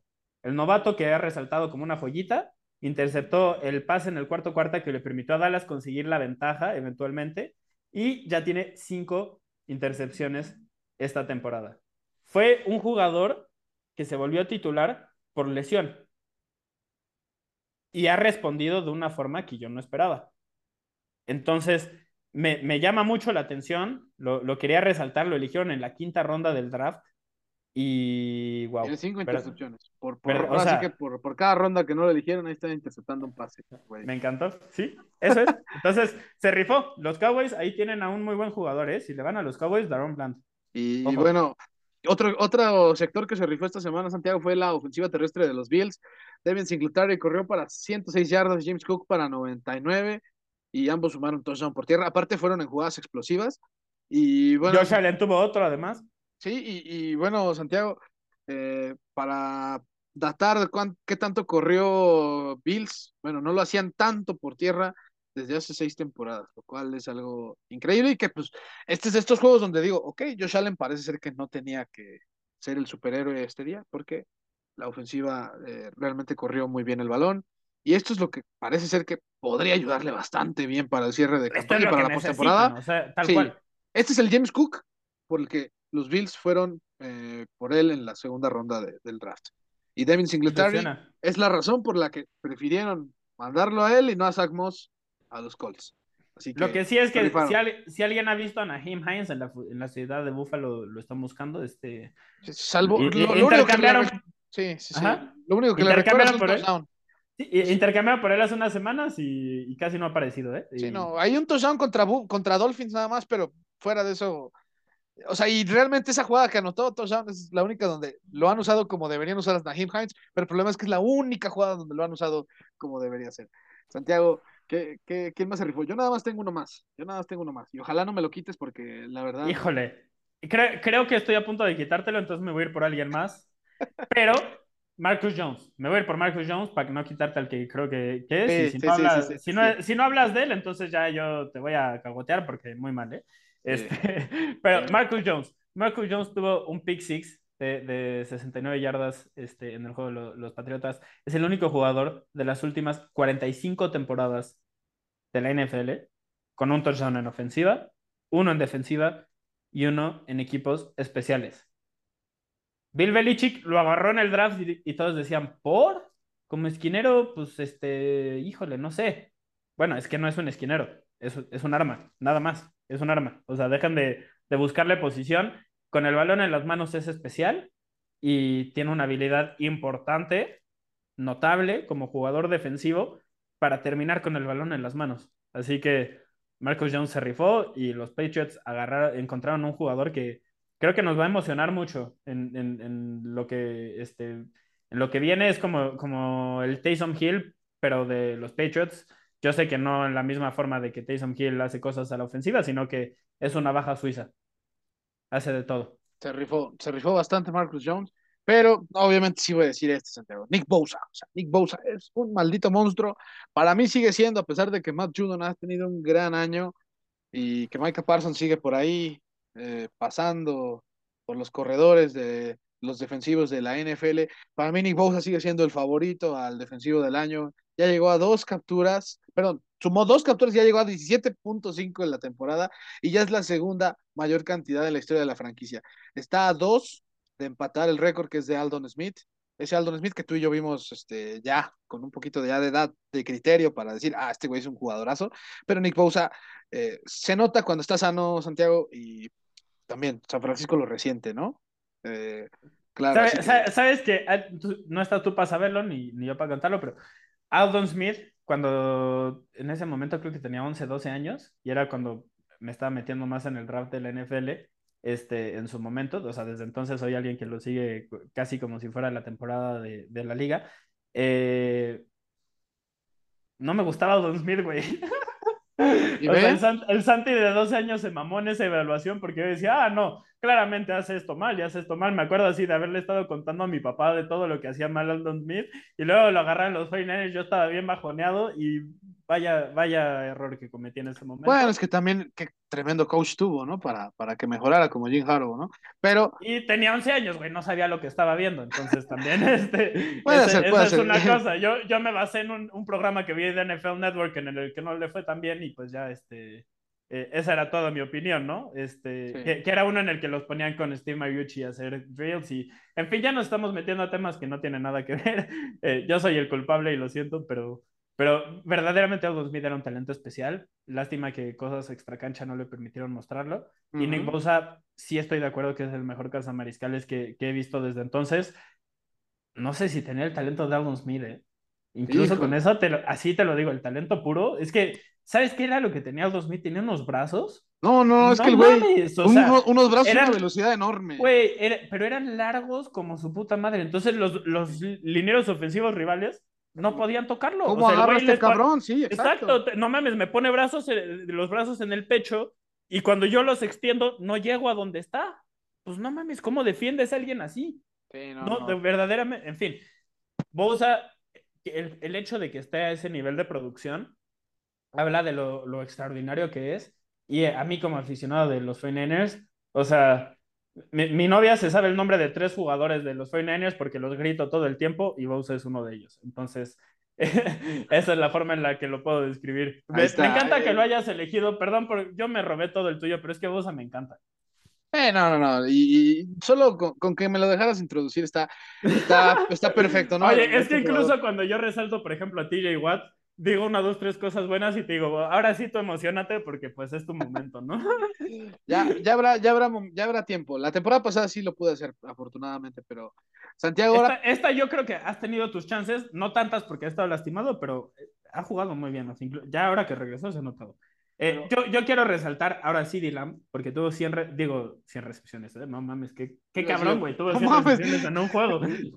ya denle, por favor, todo a este señor. 10 recepciones para 120 yardas, una disculpa, me estaba adelantando y me tropecé. Dos touchdowns, ya es su mejor temporada estadísticamente hablando en cuanto a touchdowns anotados. Eh, pero, pero no solo eso, es que si, si yo tuviera que defender a los Cowboys en este momento, jugaría cobertura hombre a hombre con dos jugadores siempre sobre CD Lamb. Y que te ganen de otra forma, güey, porque CD Lamb ya es demasiado bueno, demasiado constante, como para que creas que no te va a ganar el juego si no lo cubres con dos jugadores. Así. Y hay muy pocos receptores en la NFL en este momento que están a ese nivel. Para mí, CD ya alcanzó ese nivel. Y yo recuerdo que hasta parecía hater la temporada pasada de CD porque ya lo ponían a ese nivel y yo creía que todavía no estaba ahí. Ya lo estoy viendo, ya lo estoy viendo. O sea, también la, la constancia es importante y esta temporada él, él ha tenido y sí, se rifó en este partido. Cada que necesitaban una jugada importante, él la conseguía. Sí, correcto. Y, y eso, eh, o sea, eso es lo que caracteriza a los receptores número uno. CD Lamb lo es. Me encanta. Apostaron porque él fuera el uno y lo demostró en un juego. se lo, de acuerdo. se lo exigía, ojalá, ¿no?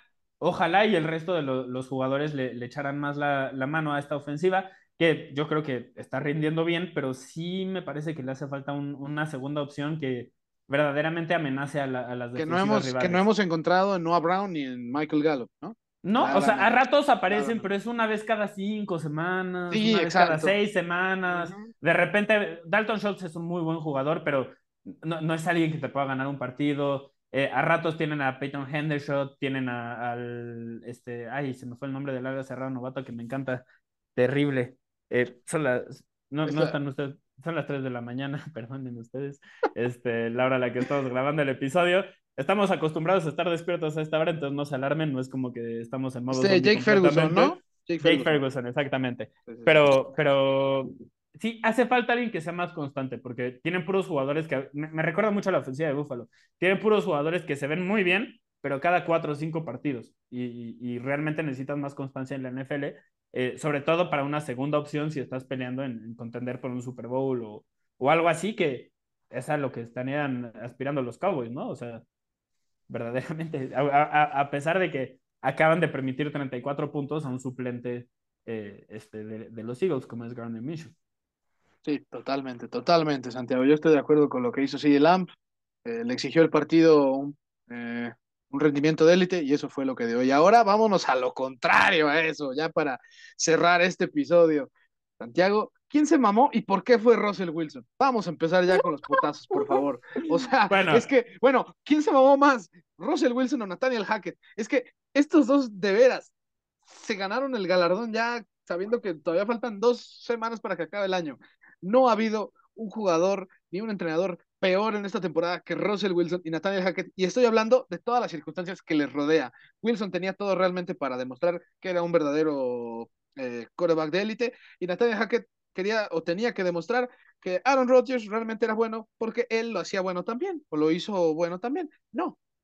Uno abandonó su, abandonó su casa, que fue por, durante tantos años, y dio uno de los peores años que he visto en un coreback, entre comillas, élite en la historia de la NFL, y Nathaniel Hackett ha hecho personalmente, y yo, lo, y yo sé que está muy fresco el trabajo que hizo Urban Meyer, pero es solo el segundo peor trabajo que he visto de un entrenador en jefe en una franquicia. Y Urban Meyer el primero, ¿no? Sí, claro, claro. Urban Meyer siempre está hasta adelante, pero Hackett es, hizo un buen intento, ¿eh? Se hizo un buen intento y ya está entre los cinco entrenadores que no pueden terminar su primera temporada como entrenadores porque son despedidos. Ese es el nivel de cagadero de Nathaniel Hackett, o sea, fue despedido y al grado que su equipo ya peleaba entre sí, Santiago.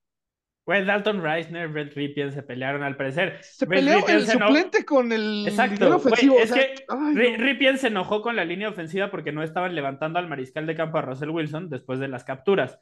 Lo cual, pues sí, tienes razón, desde el punto de vista de que el mariscal de campo es la posición más importante y siempre tienes que demostrar que lo estás apoyando o el equipo rival va a encontrar, o sea, va, va a oler, se va a dar cuenta de que hay fisuras en el equipo y, y te van a comer. O sea, la, la, NFL es demasiado, hay demasiado talento en esta liga como para que no, no, no, estés dando el 100 o intentando aparentar el 100 al menos. Este equipo tiene, tenía, tenía unos problemas internos importantísimos porque no es la primera vez. Mike Purcell ya le había, ya le había este, increpado en, en, en una ocasión anterior a, a Russell Wilson el mal rendimiento y creo que es, es, otra ocasión. Yo vi un dato que verdaderamente para mí resume lo que ha sido Russell Wilson esta temporada. Y es que ya es la temporada en la que más capturas ha sufrido como mariscal de campo titular en la NFL, aunque ha sido pre presionado en la menor proporción en su carrera. Las bueno. capturas son un dato de mariscal de campo. Ojo ahí, recuérdenlo ustedes. Los mariscales de campo que son capturados 100 veces o bueno, cercanos a 80 veces, que es el dato en el que está Russell Wilson, la estadística, invitan la presión. No, no se deshacen del balón rápido. Hay formas de contrarrestar una mala ofensiva y si no, que le pregunten a Tom Brady y a Peyton Manning. Pero Russell Wilson no tiene esa capacidad, no la ha desarrollado a lo largo de su carrera. Y aunque es uno de mis jugadores favoritos, este, o mariscales de campos favoritos, yo digo, o sea, como evaluación personal, más allá de que siempre hacía mierda a mi equipo, este, pues sí, no puedo defenderlo esta temporada. Realmente ha sido desastroso, no lo esperaba. Yo era de los tontos que se fue como Gordon Tobogán antes de la temporada. No, pues yo lo puse, imagínate yo que lo puse como campeón divisional a, Denver, no, no, no, qué, qué horrible, no vuelvo, ah, te mamaste, ¿eh? Hablando de quién se mamó, pues aje, ¿eh? Sí, iba a decir yo, si me voy, si, me, si nos vamos, nos vamos juntos, diría yo. No, güey, es que es la verdad, realmente creo que todos nos fuimos, todos nos fuimos, porque Denver es un equipazo, la defensiva es de campeonato, yo sé que perdieron a Tim Patrick, que es uno de los receptores más infravalorados de la, de la NFL por lesión, eh, y, y, que Jerry Judy no ha dado el segundo paso que CeeDee Lamb sí dio, por ejemplo, que acabamos de hablar de él, hablando de receptores de la misma clase. Este, pero, pero bueno, o sea, la misma clase de draft, claro. Eh, pero, en fin, ha sido una decepción todo, ha sido un bajón esta temporada para los Broncos y Russell Wilson tiene mucho que ver. No creo que se puedan deshacer de él esta temporada porque implicaría comerse más de 100 millones de, dólares y probablemente, o sea, en dinero muerto y probablemente querría decir que no compites ni esta ni la próxima temporada, pero quizás lo hagan. Ha sido tan desastroso lo que hizo Wilson que quizás lo hagan. No, no me sorprendería. Lo que sí es que, pues ahora, a ver quién es el entrenador en jefe que se avienta este paquete, ¿no? Porque, no, no sé, o sea, yo te acabo de decir que Roger hizo las cosas muy mal a, buena en, muchas partes de la temporada. Me ilusiona. No he visto nada que me ilusione Wilson este año, nada, absolutamente nada. O sea, no, a ver, qué, a ver cómo se resuelve ese cagadero, Santiago. Pero la realidad es que lo de Hackett, ah, no, es patético. Es en serio. Oye, ¿Qué, tan mal tienes que hacer las cosas para que entre tu gente se peleen? Eh, y tantas veces, o sea. Sí, o sea, hay tantas peleas. La, la, a ver, tienen cuatro victorias en la temporada y tienen dos peleas internas en público, abiertamente en público, de jugadores empujándose y gritándose. ¿Qué más necesito saber ahí? Ajá, o sea, y que, que nos conocíamos tras bambalinos, ¿no? ¿Qué sucede? Pero, aje, yo me metí a tu primera elección del, del Semamó, entonces te cedo la, siguiente también. pues vámonos con Derek Carr, ¿no? Porque Derek Carr nos demostró por qué muchas veces decimos, ah, ese es Derek Carr. Hizo tres intercepciones. Eh... Porque yo digo que Tom Brady puede considerar a los Raiders esta temporada, ¿no? Ay, sí, pero es que lo de Derek Carr sí fue este sí fue triste, ¿no? lo del sábado pasado, los tres pases que regala, sobrelanzados casi todos, eh, apenas si completó arribita del 50% de sus pases, 16 de 30, 174 yardas, y realmente Derek Carr, salvo su primera ofensiva, todas las demás jugó horrible, ¿eh? horrible, horrible, horrible. Eh, básicamente la defensiva de Pittsburgh, con esa serie que les corren, es con lo que medio evaluaron qué podían modificar para el resto del juego y así fue como Derek Carr hizo un cagadero de juego. Así que se mamó, pero ¿quién más se mamó, Santiago? Para eh, acelerar un poquito el paso, porque Derek Carr, la verdad, no, no vale mucho la pena que, que hablemos. de él más adelante. yo, yo, hay, alguna vez tuvimos una sección que se llamaba Cuestionando la narrativa, y yo creo que la vamos a revivir quizás para la agencia libre y la, este, el draft y como la temporada baja y etcétera, etcétera, para pues cuestionar las cosas que pensamos como, como ciertas y evaluarlas basadas en, la evidencia teniendo tiempo, pero eh, este, los, los, medios de comunicación, los medios de comunicación, por decir que Andy Dalton está haciendo las... No, es que... conoces, güey. Yo soy un enfermito que sigue todo, absolutamente todo lo que, lo que dicen todos los medios. O sea, y, y, que le pregunten a mi familia, a mis amigos, NFL Network, ESPN, este, Pro Football Focus, absolutamente todo lo escucho, veo todos los juegos. Este, me encanta. La verdad, o sea, para mí las series no, no son tan divertidas como la NFL, entonces yo veo la NFL para divertirme en mi tiempo libre. Este, y escucho sobre esto y etcétera, etcétera. Entonces, no entiendo, o sea, genuinamente no, no veo, hay una desconexión muy grande para mí entre lo que veo de Andy Dalton y lo que escucho en la narrativa de los medios de comunicación. Yo, yo escucho que Andy Dalton es un mariscal de campo que podría ser titular, que está entre los 32 mejores del NFL, que, que e, es la razón que, que ha estabilizado a, a, los Saints un poco a la ofensiva, este, y, y por eso no han regresado a James Winston. Pero, güey, me frustra un chingo, o sea, me frustra un chingo ver esta ofensiva porque dependen de Alvin Kamara, dependen de lo que pueda hacer Chris Olave y dependen de lo que pueda hacer Taysom Hill. Al menos esta temporada. Cuando estuvo Thomas, también dependían obviamente de Thomas, pero ha estado lesionado desde la semana 5, ¿no? Semana 4, algo así. Sí, sí, sí. Entonces, ya se fueron demasiado tiempo, ¿no? Este, ya, ya no, lo, no lo considero cuando esté sano, sí. Pero Alvin Kamara, Taysom Hill, Chris Olave. Hacen absolutamente todo. De repente, Juwan Johnson, sobre todo en zona roja. Y, y, de, y, y luego, o sea, ellos son los que mueven el balón. Y luego termina el drive, consiguen puntos los Saints, a veces, no siempre, porque no son una buena ofensiva. Y, y, y lo, los narradores, ah, gran trabajo de Andy Dalton. Güey, Andy Dalton completó un pase pantalla para Alvin Camara, mandó un pase así medio, a ver, fuck it, Chris Olave está ahí por algún lugar y seguro la atrapa.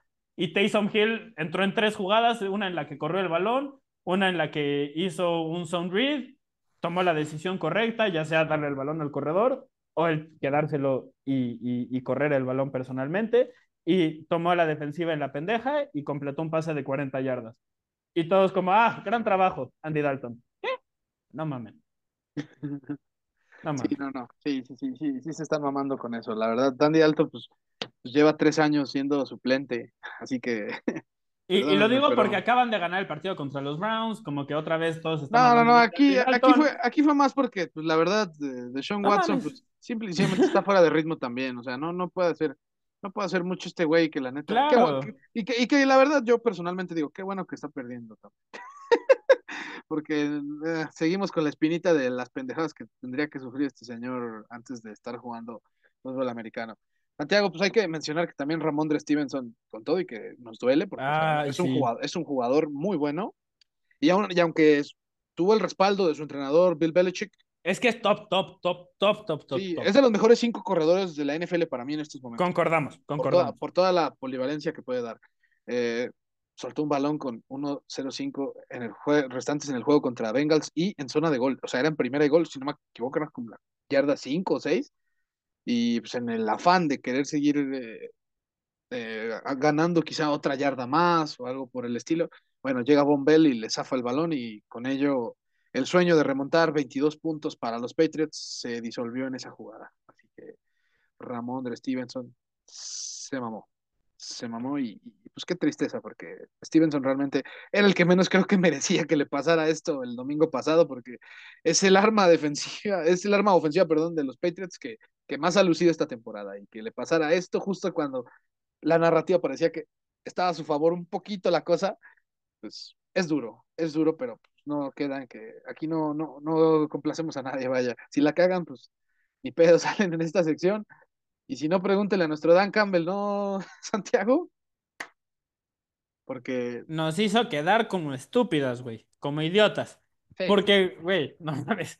A ver, Detroit nada más nos emocionó, la neta. Y, y yo lo siento por nuestro Gerardo Bernal Pueblita, que si nos está escuchando le mandamos nuestro, un abrazo. Por nuestro Toño Valle, que también sabemos que es fan de los, de los Lions. Es, es cierto, es cierto. Porque, híjole, pobrecitos. O sea, es que se, son aficionados de, para que no, obviamente mucha gente no, no sabe quiénes son, son aficionados de, de, los Lions, compañeros de trabajo, amigos, este, que pues ni modo, se emocionaron para nada. Este, no mames, güey, tenían todo, todo, todo para meterse a postemporada, para eh, ganarle a Carolina, que ha sido un equipo bastante mediocre casi toda la temporada, más allá de que hemos hablado de lo que hicieron bien y lo que han hecho bien recientemente y de que sí tienen cierto talento en, en, este equipo, eh, pero permitieron 165 por yarda, 165 perdón, yardas por tierra a Donta Foreman y 125 a Chuba Hobart. No puedes, no puedes aspirar a ganar un juego en la NFL cuando le permites más de 100 yardas por tierra a dos jugadores diferentes. Simplemente no es posible. Insostenible. Eh, el mismo Dan Campbell, terminando el juego, se acercó a, a Steve Wilkes y le dijo como, good ass whipping. O sea, él lo dijo, nos, nos patearon el culo y pues felicidades. No hay otra forma de decirlo. El, el tema es que pues, e, esa es la identidad de Detroit. Y el hecho de que no, en un partido clave para sus aspiraciones de postemporada no hayan podido ganar contra un, equipo que literal le están jugando el mismo guion. O sea, los Cowboys, digo, los Cowboys, los, Panthers, los Lions juegan de la misma forma, este, sobre todo a la, a, la ofensiva. Y, y más allá de que Goff es mejor que, que Darnold, este, esa es la única diferencia, siento yo, porque los dos intentan correr el balón primero y después pasarlo, eh, y, y, aspiran a que la defensiva les ayude un poquito. En ese sentido, sí creo que Carolina tiene una mejor defensiva que, que Detroit, pero pues es que les metieron una putiza por tierra y eso no, no, no y, y, realmente se despegó muy rápido. Sí, también, no fue, ese, no fue, ese, fue el pedo, ese fue el pedo, dijéramos, no, pues perdieron porque porque... La neta, respondió la defensa de Panthers al final del juego, lo que sea, en un juego donde todos anotaron. No, el, el, juego llegó hasta el 31-7 en algún Güey, la, la, producción de Detroit fue en tiempo basura. De hecho, me, me, llama mucho la atención porque cuando me metí a ver al final los datos de, de Hobart y de Donta Foreman, porque dije, güey, tenemos que resaltar esto. ¿Cuántas fueron las yardas ya al final que, que tuvieron? Porque pues obviamente no las cuento. Este, no mames, el marcador fue bastante más engañoso de lo que uno podría pensar. O sea, si no viste el juego y solo te basas en el marcador, yo ni me di cuenta de que habían quedado así. Cuando vi que quedaron así, ¿qué? No mames, o sea. Iban 31-7, sí, te digo. Se, acercaron demasiado para la putiza que fue. Verdaderamente la, este juego se había acabado ya muy rápido. Sí, ya el cuarto cuarto fue, fue pura paja. Si es que.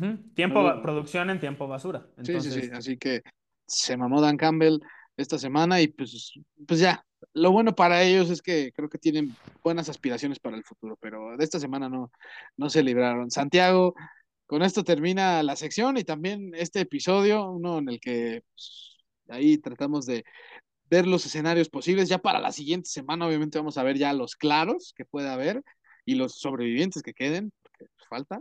Y obviamente el viernes, antes vamos a dar la previa eh, importante. Ya vamos adelantándoles de ahorita. No vamos a analizar juegos este, que ya no tengan repercusiones de, de postemporada, damas y caballeros. Esto también por cosa de.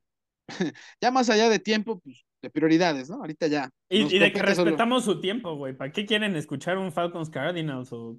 Sí, exacto, sí, sí, sí. Así que, eh, con todo respeto, si son fans de esos equipos y no decimos nada de ese partido, pues perdónenme, pero es porque eh, Creo que hasta les estamos haciendo un favor, ¿no? Sí, sí, sí, ya, ya, mejor, ya mejor pónganse a pensar en lo que es eh, el siguiente año. Que ya, ya, después hablaremos de colegial, de los que vienen en el draft, de agencia libre, para que se emocionen con esas cosas, pero por lo pronto, este. Ah, estamos bien así y, bueno, eh, recuerden que estamos, bueno, se pueden suscribir al canal Spotify, ahí también lo pueden calificar ya libres de, de hacerlo como, como, lo quieran hacer. Y, y, en Destino Canton, en Instagram, así, Destino Canton, nos pueden encontrar.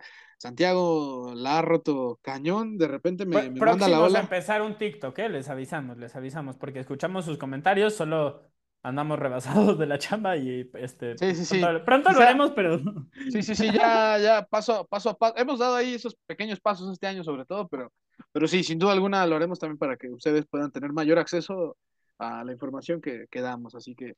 También que sepan que pues esto lo hacemos con nuestros recursos, entonces pues vamos poquito a poquito, tanto recursos monetarios como de tiempo. Si ya tenemos un trabajo que nos dedica 24/7, pues esto lo estamos haciendo por diversión y porque queremos crear una comunidad de banda. Y que, afortunadamente ahí, ahí, va creciendo y lo agradecemos y, y, que ojalá siga siendo así.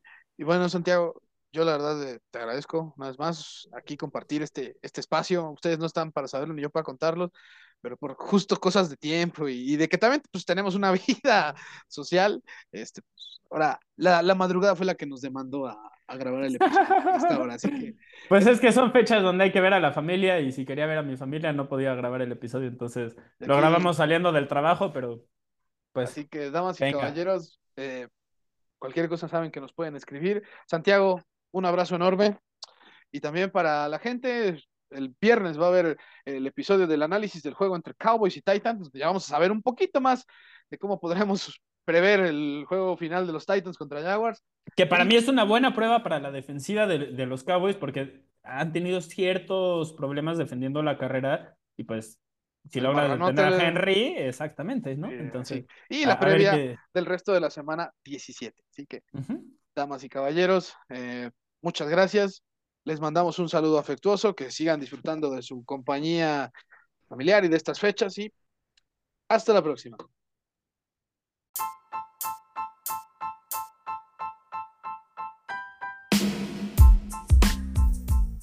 Gracias por acompañarnos en Destino Canton. Recuerda suscribirte al canal en Spotify y en Instagram también nos puedes encontrar como Destino Canton. Ahora sí, a seguir rugiendo con la NFL.